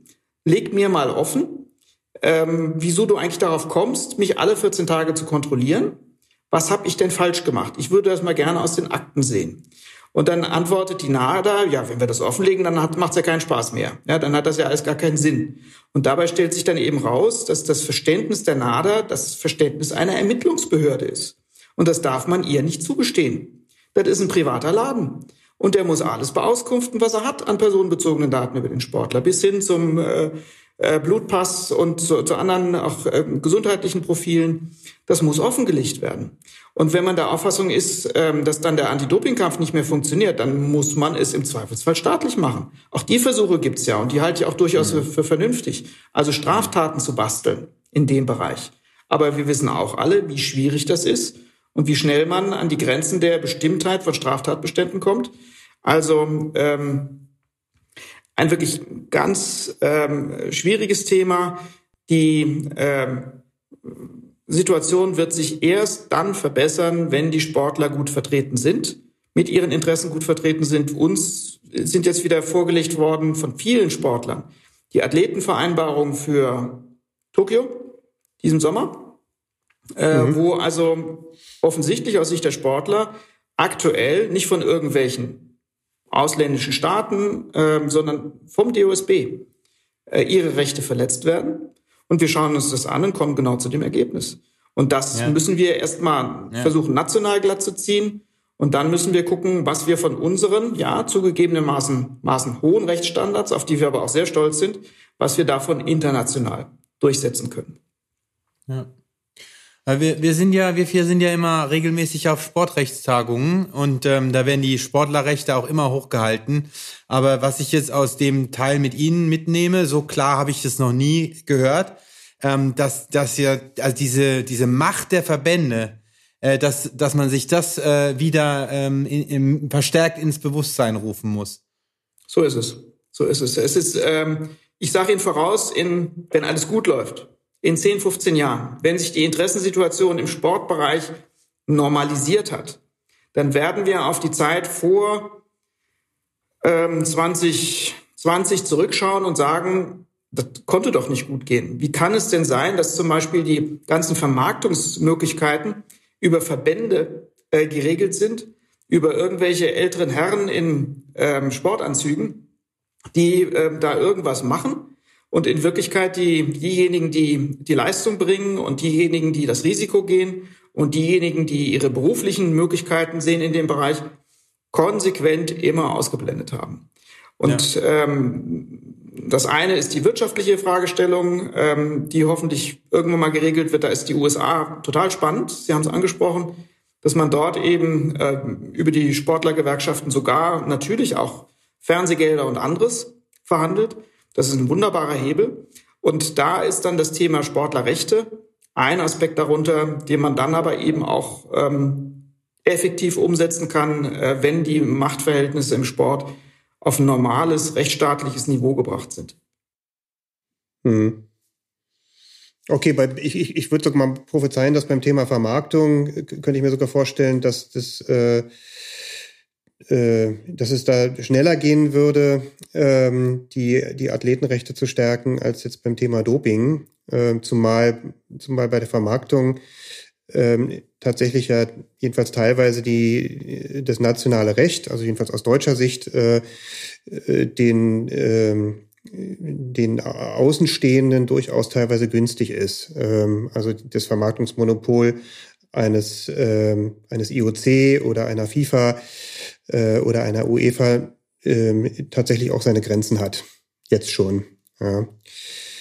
Ähm, aber im, im Dopingbereich, ja, also da denke ich mal, wird noch viel, ähm, wird sich noch viel tun müssen, wird sich noch viel geschehen müssen, ähm, um ähm, um da die, ähm, die Athletenrechte ähm, und dieses, dieses Kontrollsystem, was ja, wenn man jedenfalls ähm, sich der Dopingbekämpfung verschreibt, ähm, seinen, seinen Sinn hat, irgendwie zu einem Ausgleich zu bringen. Ist ein Thema, über das wir einfach auch mehr reden müssen. Äh, wenn man mal erlebt hat, was äh, Sportler für Ängste haben, wenn sie keinen Handyempfang haben. Ja? Weil sie äh, sagen, ich bin nicht erreichbar für den Kontrolleur ich bin nicht in der Lage, mich bei, im Adams-System an- und abzumelden oder eine Änderung einzugeben, weil ich hier kein Netz habe. Dann wird auf einmal der Radius des Sportlers eingegrenzt. Äh, er muss sich in der Nähe eines Funkmastes aufhalten. Ja, das ist, sind absurde, absurde äh, Situationen, über die muss man reden. Man muss die, über die Beispiele reden und ähm, ja auch wieder ein bisschen mehr Empathie entwickeln für äh, Sportlerinnen und Sportler, die ja angeblich alle Millionäre sind, aber eben zu 99 Prozent äh, schlicht und ergreifend ähm, einen sehr, sehr schwierigen Berufswunsch äh, mhm. gewählt haben. Ja, ich glaube, auf jeden Fall spannendes Thema. Ich glaube, Öffentlichkeit und sich weiter damit befassen ist, ist wichtig. Vielleicht gelingt es uns ja hier mal, einen Sportler äh, einzuladen, der tatsächlich auch persönlich mal aus seiner Sicht schildert, welche, welche Belastungen damit einhergehen und wie das, wie der Sportler diese natürlich objektiv betrachtet hehre Ziele da irgendwie dann in der praktischen Umsetzung wahrnimmt und, und wie er darunter leidet. So, ich glaube, äh, weiter zu neuen spannenden Ufern. Christopher. Genau, äh, jetzt kommt äh, ein Thema, was mir als Arbeitsrecht natürlich besonders am Herzen liegt, äh, neben den, den anderen Themen. Äh, es leitet auch über, im Prinzip, wir haben gerade schon über die äh, Rechte von Spielern ähm, auch gesprochen und oder von Sportlern allgemein. Und äh, beim nächsten Thema Leistungsdaten äh, geht es ja auch genau darum. Ich meine, was verstehen wir jetzt äh, untechnisch unter Leistungsdaten? Äh, wir alle kennen es aus äh, Fußballübertragung. Bei der Auswechslung werden äh, die gelaufenen Kilometer angezeigt, zum Beispiel nach dem Spiel irgendwelche Passquoten, Zweikampfquoten, all sowas. Aber ähm, im Trainingsbetrieb gibt es natürlich äh, noch viel mehr Daten, die erhoben werden. Laktatwerte, irgendwelche Zeitmessungen für die 10 Meter, 20 Meter, 30 Meter Sprints, Slalomläufe und äh, so weiter. Und ähm, da stellen sich uns ja auch eine Vielzahl von Abgrenzungsfragen vor allem. Also welche Daten sind dann schon gesundheitsbezogene Daten, äh, welche noch nicht was ist mit denen, die so eine ja, Twitter-Funktion haben, die also Rückschlüsse zulassen, zulassen und dann auch, ähm, wie sieht das rechtlich aus? Aber vielleicht zum, zum ersten Thema, wie würden Sie denn diese Datenkategorien treffen im Bereich der Leistungsdaten? Ja, das ist tatsächlich sehr anspruchsvoll. Ähm, es gibt mit Sicherheit äh, eine Menge Daten, die ähm, erhoben werden, die unmittelbaren Gesundheitsbezug haben, wo wir also datenschutzrechtlich gesprochen äh, bei den sensiblen Daten nach Artikel 9 der Datenschutzgrundverordnung äh, sind, äh, wo es datenschutzrechtlich sehr, sehr schwer ist, mit denen vernünftig umzugehen. Das ist übrigens eine weitere Schwäche der Datenschutzgrundverordnung, muss man auch so deutlich sagen. Äh, das, was wir da im Bereich der sensiblen Daten in Artikel 9 äh, veranstalten, ähm, ist hart an der Grenze dessen, was noch äh, vertretbar oder zumutbar ist. Ähm, da würden wir uns in manchen Bereichen auch als Aufsichtsbehörden wünschen, dass man ein bisschen äh, vernünftiger oder weniger ähm, aufgeregt mit diesen Daten umgeht. So wichtig Gesundheitsdaten sind und so wichtig es natürlich ist, äh, in dem Bereich besondere Maßnahmen zu treffen, da wird vieles tatsächlich unhandhabbar. Äh, Gesundheitsdaten, Leistungsdaten. Ähm, klar, als Jurist wird man immer sagen, das ist jetzt einzelfallabhängig und muss man jeweils zuordnen. Es gibt mit Sicherheit äh, eine Menge ähm, Daten, die ähm, keinen Gesundheitsbezug haben, also zum Beispiel alle Sportergebnisse haben regelmäßig keinen ähm, Gesundheitsbezug. Äh, umgekehrt, wir sind als Datenschützer so humorlos, ähm, dann darauf hinzuweisen, dass das gar nicht so relevant ist, diese Unterscheidung Artikel 9 Daten und sonstige personenbezogene Daten. Auch sonstige personenbezogene Daten sind geschützt und wenn, und das ist eine spannende Fragestellung, wenn Sportler sich als Beschäftigte darstellen im Sinne des äh, Datenschutzrechts, ähm, dann äh, haben wir es schlicht und ergreifend äh, mit einer, auch bei den Leistungsdaten, äh, mit Leistungskontrollen zu tun im Arbeitsverhältnis. Äh, und in vielen Fällen äh, mit einer Form von Dauerüberwachung. Ähm, ich habe, äh, als wir die, äh, äh, den Podcast hier vorbereitet haben bei mir im Haus, mit Kollegen diskutiert, ähm, stellen Sie sich mal einen 100-Meter-Lauf vor, ähm, wo die Leute lossprinten und äh, kurz vorm Ziel laufen lauter Datenschützer rum und versuchen den Leuten die Stoppuhr aus der Hand zu schlagen und sagen, das ist eine illegale Leistungskontrolle. Wenn du jetzt feststellst, dass das 9,6 oder 10,1 Sekunden waren. Ähm, und das wäre eine Konsequenz, wenn man die, die, die Läufer äh, und Läuferinnen als Beschäftigte im Sinne von äh, 26 Absatz 8 BDSG ansehen würde, dann kommt man wohl nicht drum herum zu sagen, nö, nö, das ist eine Leistungskontrolle, die da stattfindet. Auch im Training äh, ist das eine Leistungskontrolle, die da stattfindet. Und das ist dann der Moment, wo die Datenschützer noch mal kurz in sich gehen und sagen, hm, möglicherweise übertreiben wir es gerade ein bisschen. Ähm, aber die Thematik ist da und man muss sie auch recht, rechtlich bewältigen. Ähm, deswegen von mir aus zunächst mal die Frage an Sie zurück. Ähm, Sportprofis, die sind, äh, also wenn's, wenn sie bei der Bundeswehr in irgendwelchen äh, Sportkadern sind, ähm, die sind mit hoher Wahrscheinlichkeit Beschäftigte. Äh, aber ähm, irgendwelche mehr oder weniger Selbstständigen oder vom Verband geförderten, ähm, wird man die als äh, abhängig Beschäftigte bezeichnen können oder jedenfalls als Beschäftigte im Sinne von 26 Absatz 8 BDSG. Der ist ja ganz weit gefasst. Ähm, das ist eine, ein, die, die Einschätzung, die wir Datenschützer immer tragen, wenn wir uns ähm, um das Beschäftigten-Datenschutzrecht kümmern, dass wir sagen, nach Paragraph 26 Absatz 8 ist jeder beschäftigt, auch der Nichtbeschäftigte, also der noch nicht Beschäftigte und der nicht mehr Beschäftigte, alle fallen drunter und die Sportler jetzt nicht. Also Frage an Sie, ähm, sind die Sportler, zumindest die Leistungssportler, Beschäftigte? Das ist eine sehr gute Frage. Ähm, nach immer noch herrschender Meinung muss man es äh, relativ pauschal beantworten und sagen, Mannschaftssportler sind in der Regel Arbeitnehmer. Und bei den Einzelsportlern äh, muss man es äh, differenziert unter differenziert betrachten und dann unterscheiden. Da gibt es echte Selbstständige, es gibt Scheinselbstständige und es gibt auch abhängig Beschäftigte. Ähm, da wird man, wenn man die ganzen Sportsoldaten ähm, oder ähm, die äh, der Bundespolizei mal außen vor lässt, ähm, der klassische Tennisspieler, ähm, der jetzt äh, auf der Profitour unterwegs ist, der ist wohl echter Selbstständiger. Der Bundesliga-Tennisspieler hingegen könnte gewissermaßen äh, auch eingegliedert sein. Also ähm, das ist ein Thema, gibt es nicht so viele Entscheidungen zu, ähm, aber sehr viele juristische Dissertationen, meine auch, die sich auch mit der Frage befasst über äh, sehr viele Seiten.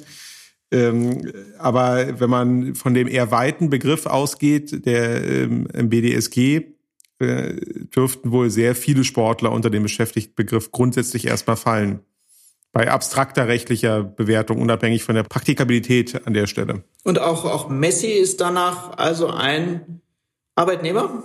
Das, also weder das deutsche noch das europäische Arbeitsrecht kennt mit Ausnahme von ähm, Elterngeldbezug und Corona-Prämien keine Gehaltsobergrenzen.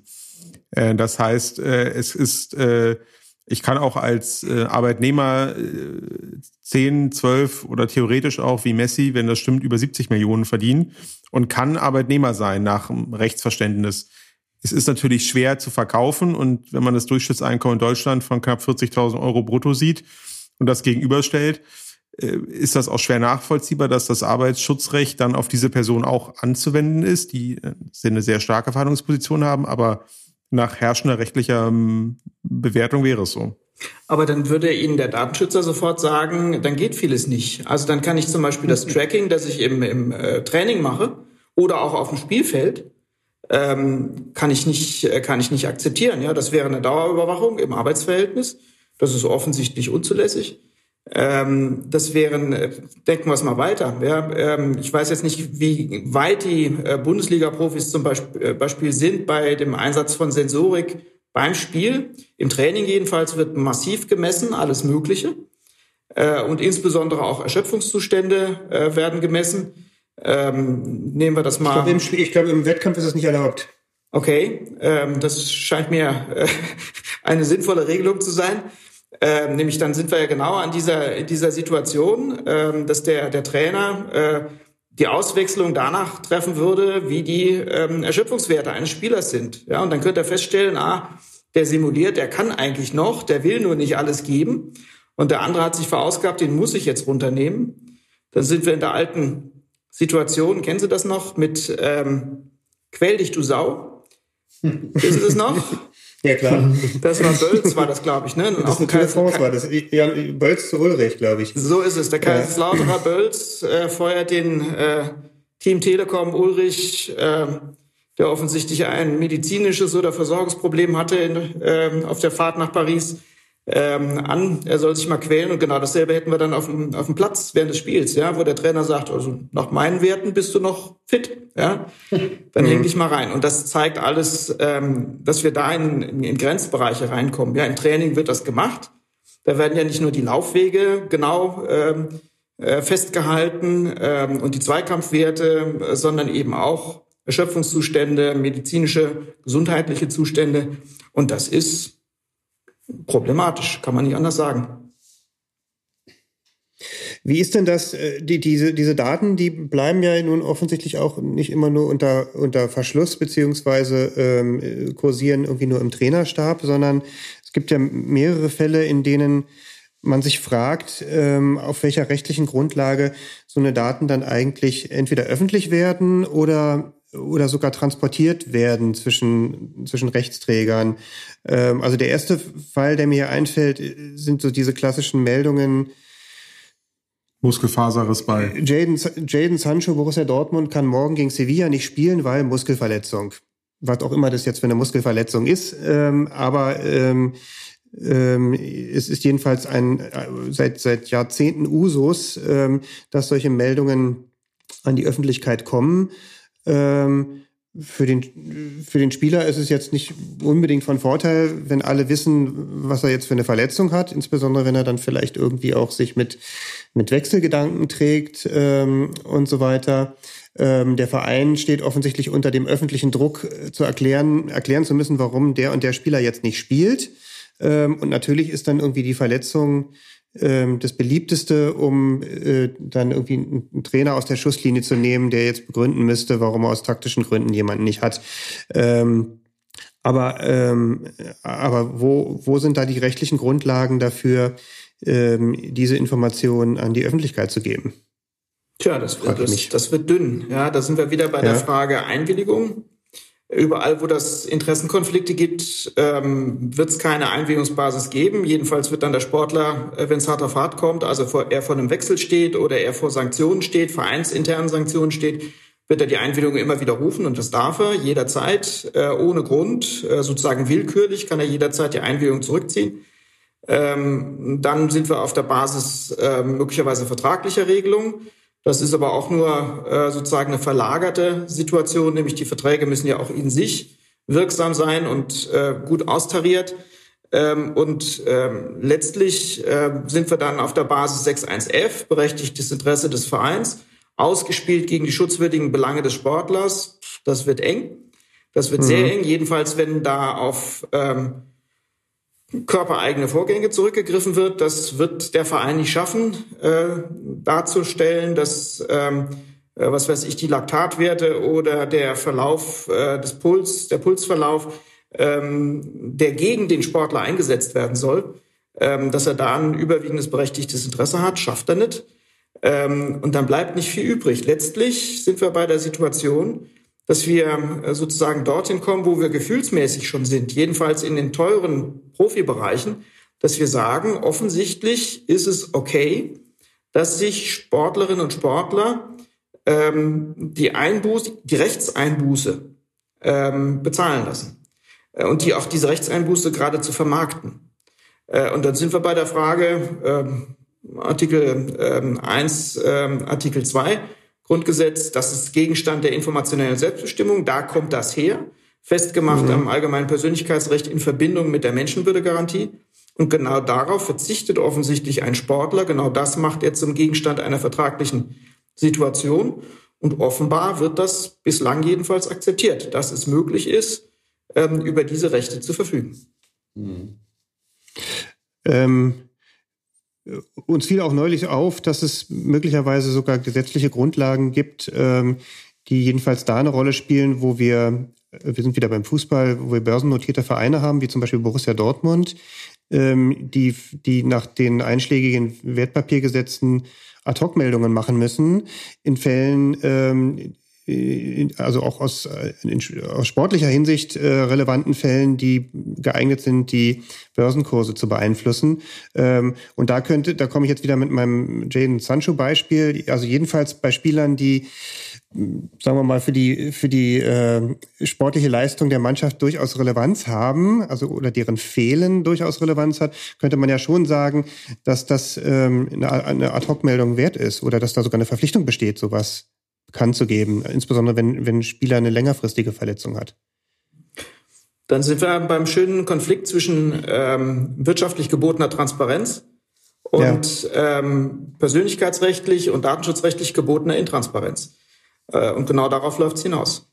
Es ja. gibt, ähm, gibt ja keinen keinen äh, äh, vernünftigen Grund zu glauben, dass äh, Wirtschaftseinheiten in Sportbetrieben ähm, prinzipiell weniger transparent sein dürften. Ähm, Im Gegenteil.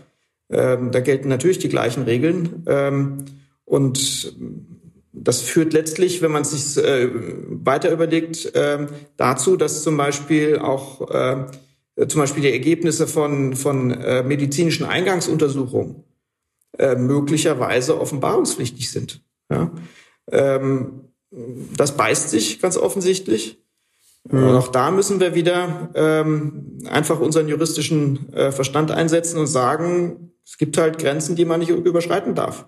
Und die Grenze ist jedenfalls bei Artikel 9 Daten ähm, da ganz sicher äh, überschritten. Also ähm, eingehende gesundheitliche Informationen über einzelne Spieler rauszurücken, ähm, das geht eben nicht. Und das machen wir ständig. Ja, Thomas Müller, ähm, Covid-19, schöne Grüße. Ja, ja. Ähm, mhm. Offensichtlich ist das okay. Ähm, das wird, äh, da wird immer noch sozusagen persönlichkeitsrechtlich gedacht, dass es sowas gibt wie Personen, die in der Öffentlichkeit stehen und die deswegen für die andere Regeln gelten. Datenschutzrechtlich gilt das eben nicht. Datenschutzrechtlich ist es vollkommen wurscht, ob das ein Promi ist oder kein Promi. Es ist vollkommen wurscht, ob die Daten üblicherweise veröffentlicht werden oder schon veröffentlicht wurden. Selbst das interessiert uns ja als Datenschützer nicht mehr. Den Umstand, dass man ein personenbezogenes Datum irgendwo öffentlich aufrufen kann, heißt ja keineswegs, dass das Datum schutzlos wäre. Ähm, und äh, dementsprechend äh, müssen wir uns unterm Strich ähm, als ordentliche Juristen einfach an Grenzen halten. Und die Grenze, ich sage es nochmal, liegt mit Sicherheit bei Artikel 9 Daten, vielleicht sogar schon früher. Die, Grenze, die Grenze besteht ja auch noch im allgemeinen Persönlichkeitsrecht, also ja. natürlich über Artikel 2, Artikel 1. Also natürlich sind Krankheiten dann auch dem intimen Bereich zuzuordnen, auch da mit, mit einem Überwiegen, grundsätzlichen Überwiegen der, der, der persönlichen Schutzinteressen über einem öffentlichen äh, Berichterstattungsinteresse. Also selbst da, zumindest da ist Datenschutz und und allgemeines Persönlichkeitsrecht im, im, im, Einklang, bei anderen Themen auch, aber das da, da ist, ist sicherlich, kämpft man an, an gemeinsamer Front. Äh, ist Ihnen denn bekannt, äh, dass es, oder haben Sie derzeit Verfahren oder, oder hatten Sie, wo Sportler genau die Erhebung oder Verwendung von Leistungsdaten ja jedenfalls mal zur Überprüfung gegeben haben? Oder ist das auch äh, so eine Macht des Faktischen, es nimmt irgendwie jeder hin und kein Sportler beschwert sich so richtig in diesem Bereich? Also aus dem, Sport, aus dem Fußballbereich liegen mir keine Beschwerden vor. Da ist das irgendwie alles mit eingepreist. Es sind, wie gesagt, die ähm, Individualsportarten und die aufmüpfigen ähm, Solosportler, die, mhm. ähm, die in dem Bereich marschieren und ähm, ja eben auch immer nur bis zu einem gewissen Punkt gehen, äh, nämlich bis zu dem Punkt gehen, wo sie deutlich merken, ähm, jetzt schieße ich mir meine ähm, auch wirtschaftlichen Aussichten weg. Und das ist eine typische Situation, wo der Staat schützend regelt, ja, äh, wo offensichtlich äh, man sozusagen das nicht dem Markt überlassen darf. Äh, aber der Staat ähm, treibt das eher noch an, feuert das an, auch mit einer ähm, Überhöhung der Sichtweise auf den Sport und auf die Bedeutung des Sportes.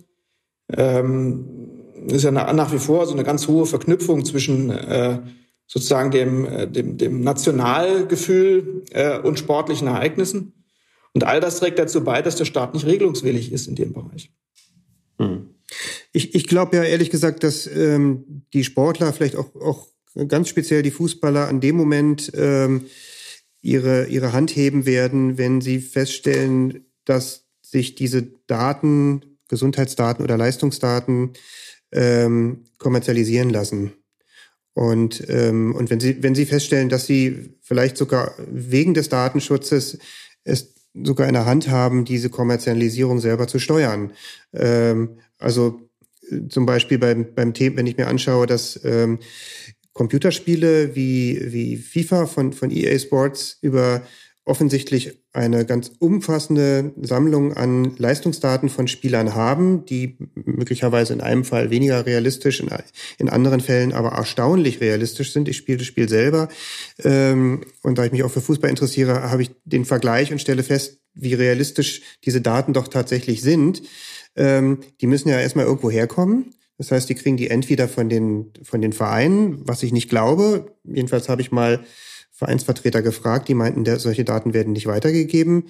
Ähm, oder sie erheben sie selber.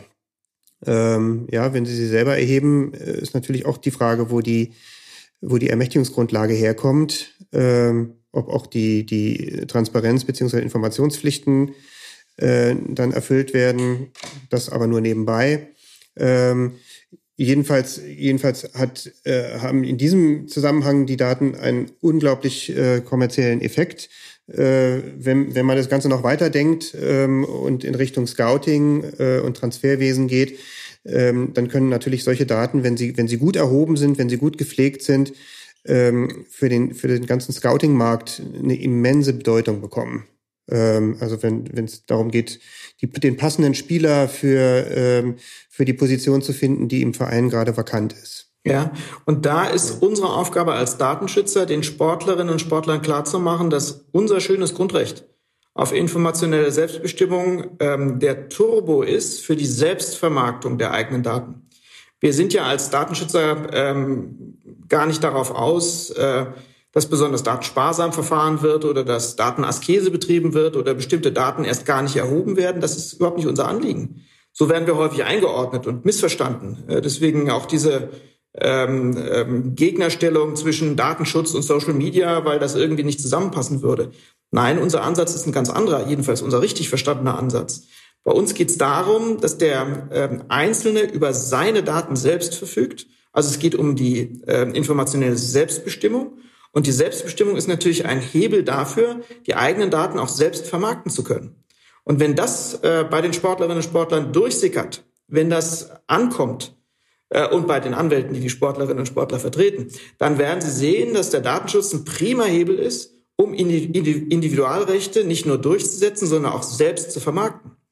Und äh, wenn dieser Brückenschlag gesch äh, geschafft ist, dann glaube ich tatsächlich, schaffen wir es auch in so große Systeme wie den Sport, auch den internationalen Sport, ähm, unsere äh, Überlegungen zum Datenschutz reinzubringen äh, über den Hebel, dass der einzelne Sportler seine Rechte selbst vermarkten möchte.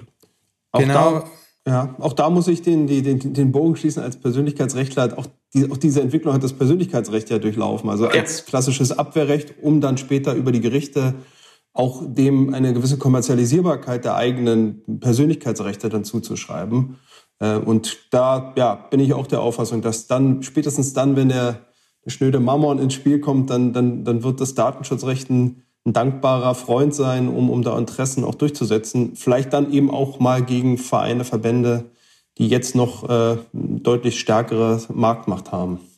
Aber genau zu dem Ergebnis wollten wir heute in dem Gespräch auch kommen, ähm, dass nämlich es eigentlich gar nicht um das Datenschutzrecht geht, sondern um die um die Nutzung der Daten, der, um die um die Nutzung und Verwendung der eigenen Daten oder der Daten überhaupt.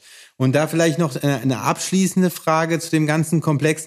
Was glauben Sie denn, warum sich das so langsam erst durchsetzt, ähm, wie wichtig Daten in der heutigen Welt sind? Also ich habe immer noch den Eindruck, da, wie Sie auch eben selbst sagten, dass das Datenschutzrecht immer noch so ein bisschen äh, in einer Rechtfertigungsposition äh, ist. Ich glaube einfach, dass das ähm, ein gewisser zeitlicher Verzug ist ähm, mit der zunehmenden Digitalisierung unserer Lebenswelt, äh, mit unserer Abhängigkeit auch von äh, der Selbstkenntnis unserer individuellen Daten, äh, zum Beispiel im gesundheitlichen Sektor ganz allgemein oder auch im beruflichen Sektor. Also zum Beispiel von Performance-Daten, was bringe ich denn so, was kann ich denn so tatsächlich bekommen, wie belastbar bin ich denn. Ähm, das dass einen gewissen zeitlichen Verzug gibt, dass die sehr viele Unternehmen, auch sehr viele Verbände schon längst erkannt haben, wie wichtig diese Daten sind, wie wichtig sie zum Beispiel sind, auch Beschäftigte zu kategorisieren in äh, belastbare, weniger belastbare, Menschen mit Potenzial, Menschen ohne Potenzial und dass wir ähm, erst in der Reaktion auf diese auch als bedrohlich empfundene äh, Fremdherrschaft über die eigenen Daten immer mehr begreifen, dass wir uns halt unsere Daten selbst aneignen müssen und dann selbst mit ihnen verfahren.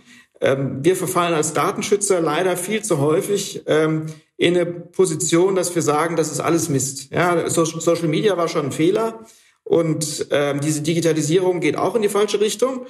Das ist ein idealer Weg für Datenschützer, sich selbst rauszuschießen und aus dem Diskurs rauszunehmen. Das dürfen wir nicht machen, sondern wir müssen, wenn wir schlau sind, einfach dafür sorgen, dass möglichst viele Menschen erkennen, dass ihre persönlichen Informationen was wert sind, dass sie nicht nur genutzt werden können, um sie zu manipulieren und um sie zu diskriminieren, sondern dass sie auch Basis für eigene Freiheit sind, für eigene, für das Ausschöpfen des eigenen Potenzials und dass man deswegen aus einem ganz wohlverstandenen eigenen Interesse daraus heraus sich um seine Daten kümmern muss. Und wenn sich das rumgesprochen hat und wir das als Datenschützer ganz ordentlich machen, dann wird auch das Datenschutzgrundrecht ähm, einen Stellenwert bekommen, nicht als sozusagen Solo-Grundrecht, das über allem anderen steht, sondern als ein Grundrecht, das Basis dafür ist, in vielen, vielen Bereichen wirtschaftlich, politisch, meinungsmäßig äh, andere Freiheiten nutzen zu können. Und genau da wollen wir hin, äh, Datenschutzgrundrecht als ähm, ein Ermöglicher äh, für Freiheit, für wirtschaftliche, für politische Freiheit, äh, und wenn wir das so kapiert haben, alle, dann, glaube ich, kann die Digitalisierung kommen und alle können ähm, zufrieden sein. Dann wären wir auf jeden Fall einen Riesenschritt weiter. Vielen Dank. Das wurde nochmal sehr klar an der Stelle und äh, ich glaube, es war jetzt ein, ein, schön, ein schöner Schlusssatz ähm, zu dem ganzen Komplex. Ähm, wenn Sie sagen, äh, Social Media ist ein, ein großer Mist, da haben wir noch zum Abschluss jetzt noch was, was wir als großen Mist empfinden. Äh, in unserem letzten ähm, Podcast hatten wir äh, einen Kollegen René Lau zu Gast, der auch über die äh, Datei Gewalttäter Sport berichtet hat. Und da wollten wir auch Sie als Experten nochmal fragen, ähm, was Sie von dieser Datei halten und ähm, wohin das eventuell führen könnte. Also Hintergrund, ähm, diese Datei gibt es seit äh, 2005, soweit ich weiß, und ist beim BKA angesiedelt. Das heißt, ähm, jede Polizeibehörde in Deutschland hat Zugriff darauf und in der Datei sind ähm, eben äh, Personen, die irgendwann mal im Zusammenhang mit äh, Fußballspielen auffällig geworden sind. Es muss noch nicht mal zu einem ähm, zu einer Verurteilung gekommen sein, sondern die Personen sind da drin und bleiben da erstmal drin.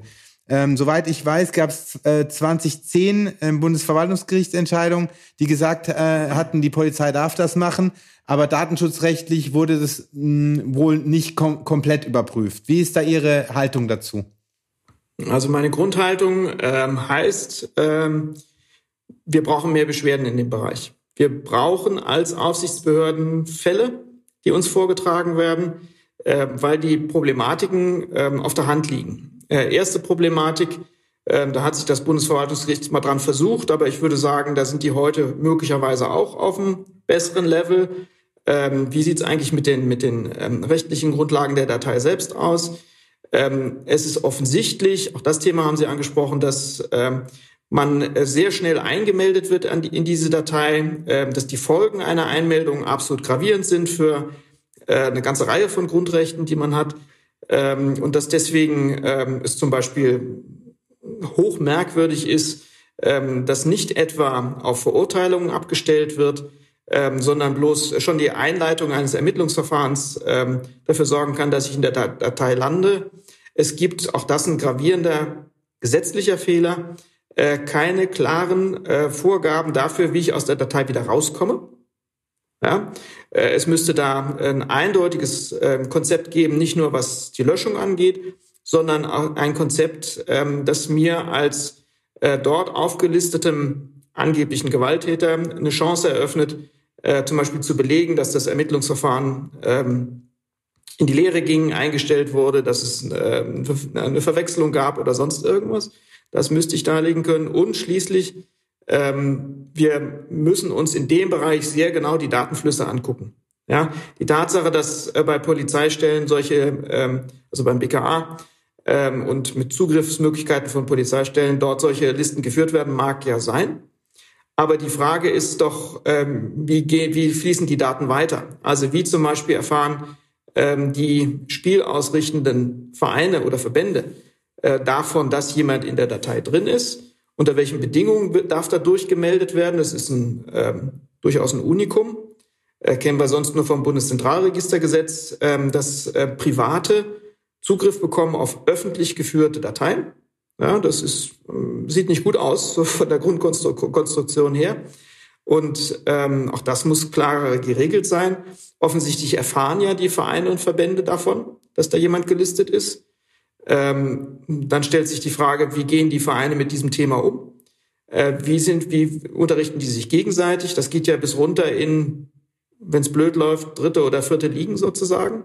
Ähm, äh, und da sind natürlich auch ähm, bei den ähm, Verbandsangehörigen ähm, Vereinen ähm, jede Menge Datenflüsse, die, für die wir Datenschützer uns interessieren würden, wenn wir denn nur Beschwerden hätten in dem Bereich. Also was ist was ist Ihre Einschätzung, warum der Gesetzgeber nicht gewillt ist, ähm, das umfassend zu regeln, dieses, die, die, diese, diese Themenkomplex, diesen Themenkomplex? Ich würde meinen, dass sich da der Gesetzgeber eher als ähm, Dienstleister äh, für den Sportbereich versteht oder zumindest für den äh, verbandsmäßig organisierten Sportbereich versteht. Und auch da fehlt es an der Organisation von Gegeninteressen. Ähm, hm. Wer macht sich schon für Hooligans stark? Ja, wer macht sich schon für äh, vermeintliche äh, Straftäter stark? Ähm, wir als Datenschützer machen das. Wir haben keine Berührungsängste. Wir haben äh, ähm, schon immer äh, zum Klientel ähm, diejenigen, die ähm, sehr große Ängste im Umgang mit Daten haben. Und wir haben auch schon immer die Täter äh, als unser Klientel. Daher ja der berühmte äh, Spruch, dass äh, Datenschutz Täterschutz ist. Ja, das ist er. Aber äh, wir schützen eben äh, nicht nur Täter, sondern wir schützen alle auch Täter. Und da gibt es zu wenig Institutionen, die bereit sind, für solche ähm, übel beleumundete Gruppen einzutreten. Äh, das ist eine große Stärke. Auch ich bin nach wie vor begeistert von unserem Staat, ähm, der sich sowas leistet wie äh, staatliche Behörden, die den Bürgerinnen und Bürgern helfen bei der Ausübung ihrer Grundrechte. Da muss man mal drauf kommen. Ja, das sind wir Datenschützer. Wir sind eine mhm. staatliche Stelle, eine Aufsichtsbehörde. Mhm. Die nichts anderes macht, als Bürgerinnen und Bürger dabei zu beraten, wie sie ihr Grundrecht auf informationelle Selbstbestimmung ideal ausüben. Das haben wir hm. nicht im Bereich der Versammlungsfreiheit. Äh, da gibt es keine Behörde, die einem sagt, wie man eine Demo anmeldet oder welche Themen jetzt gerade hip sind. Äh, und es gibt auch keine, keine Behörde, die dem Bürger sagt, was eine gute Meinung ist, die man mal haben könnte.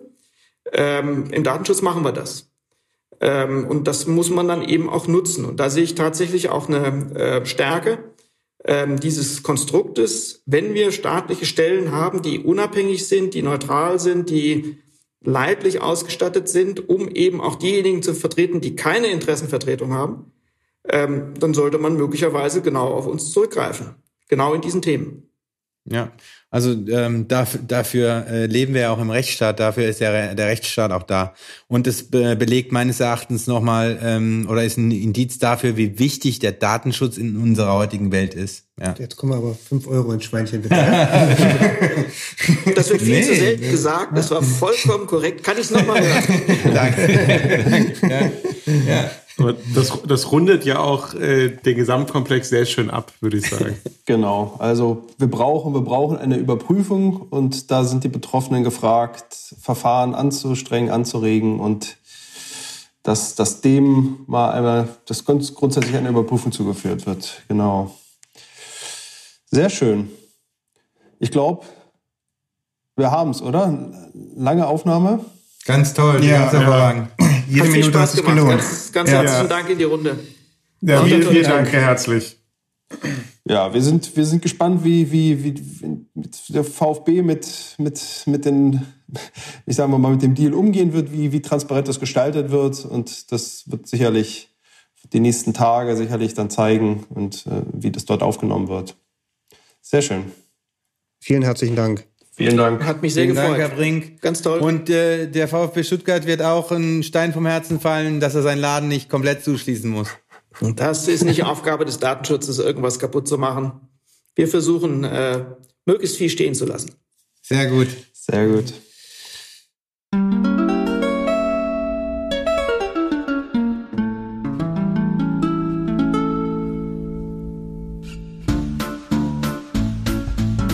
Im Namen von uns allen möchte ich mich noch bedanken bei dir, lieber Benny, für die äh, großartige investigative Recherche der Datenaffäre beim VfB.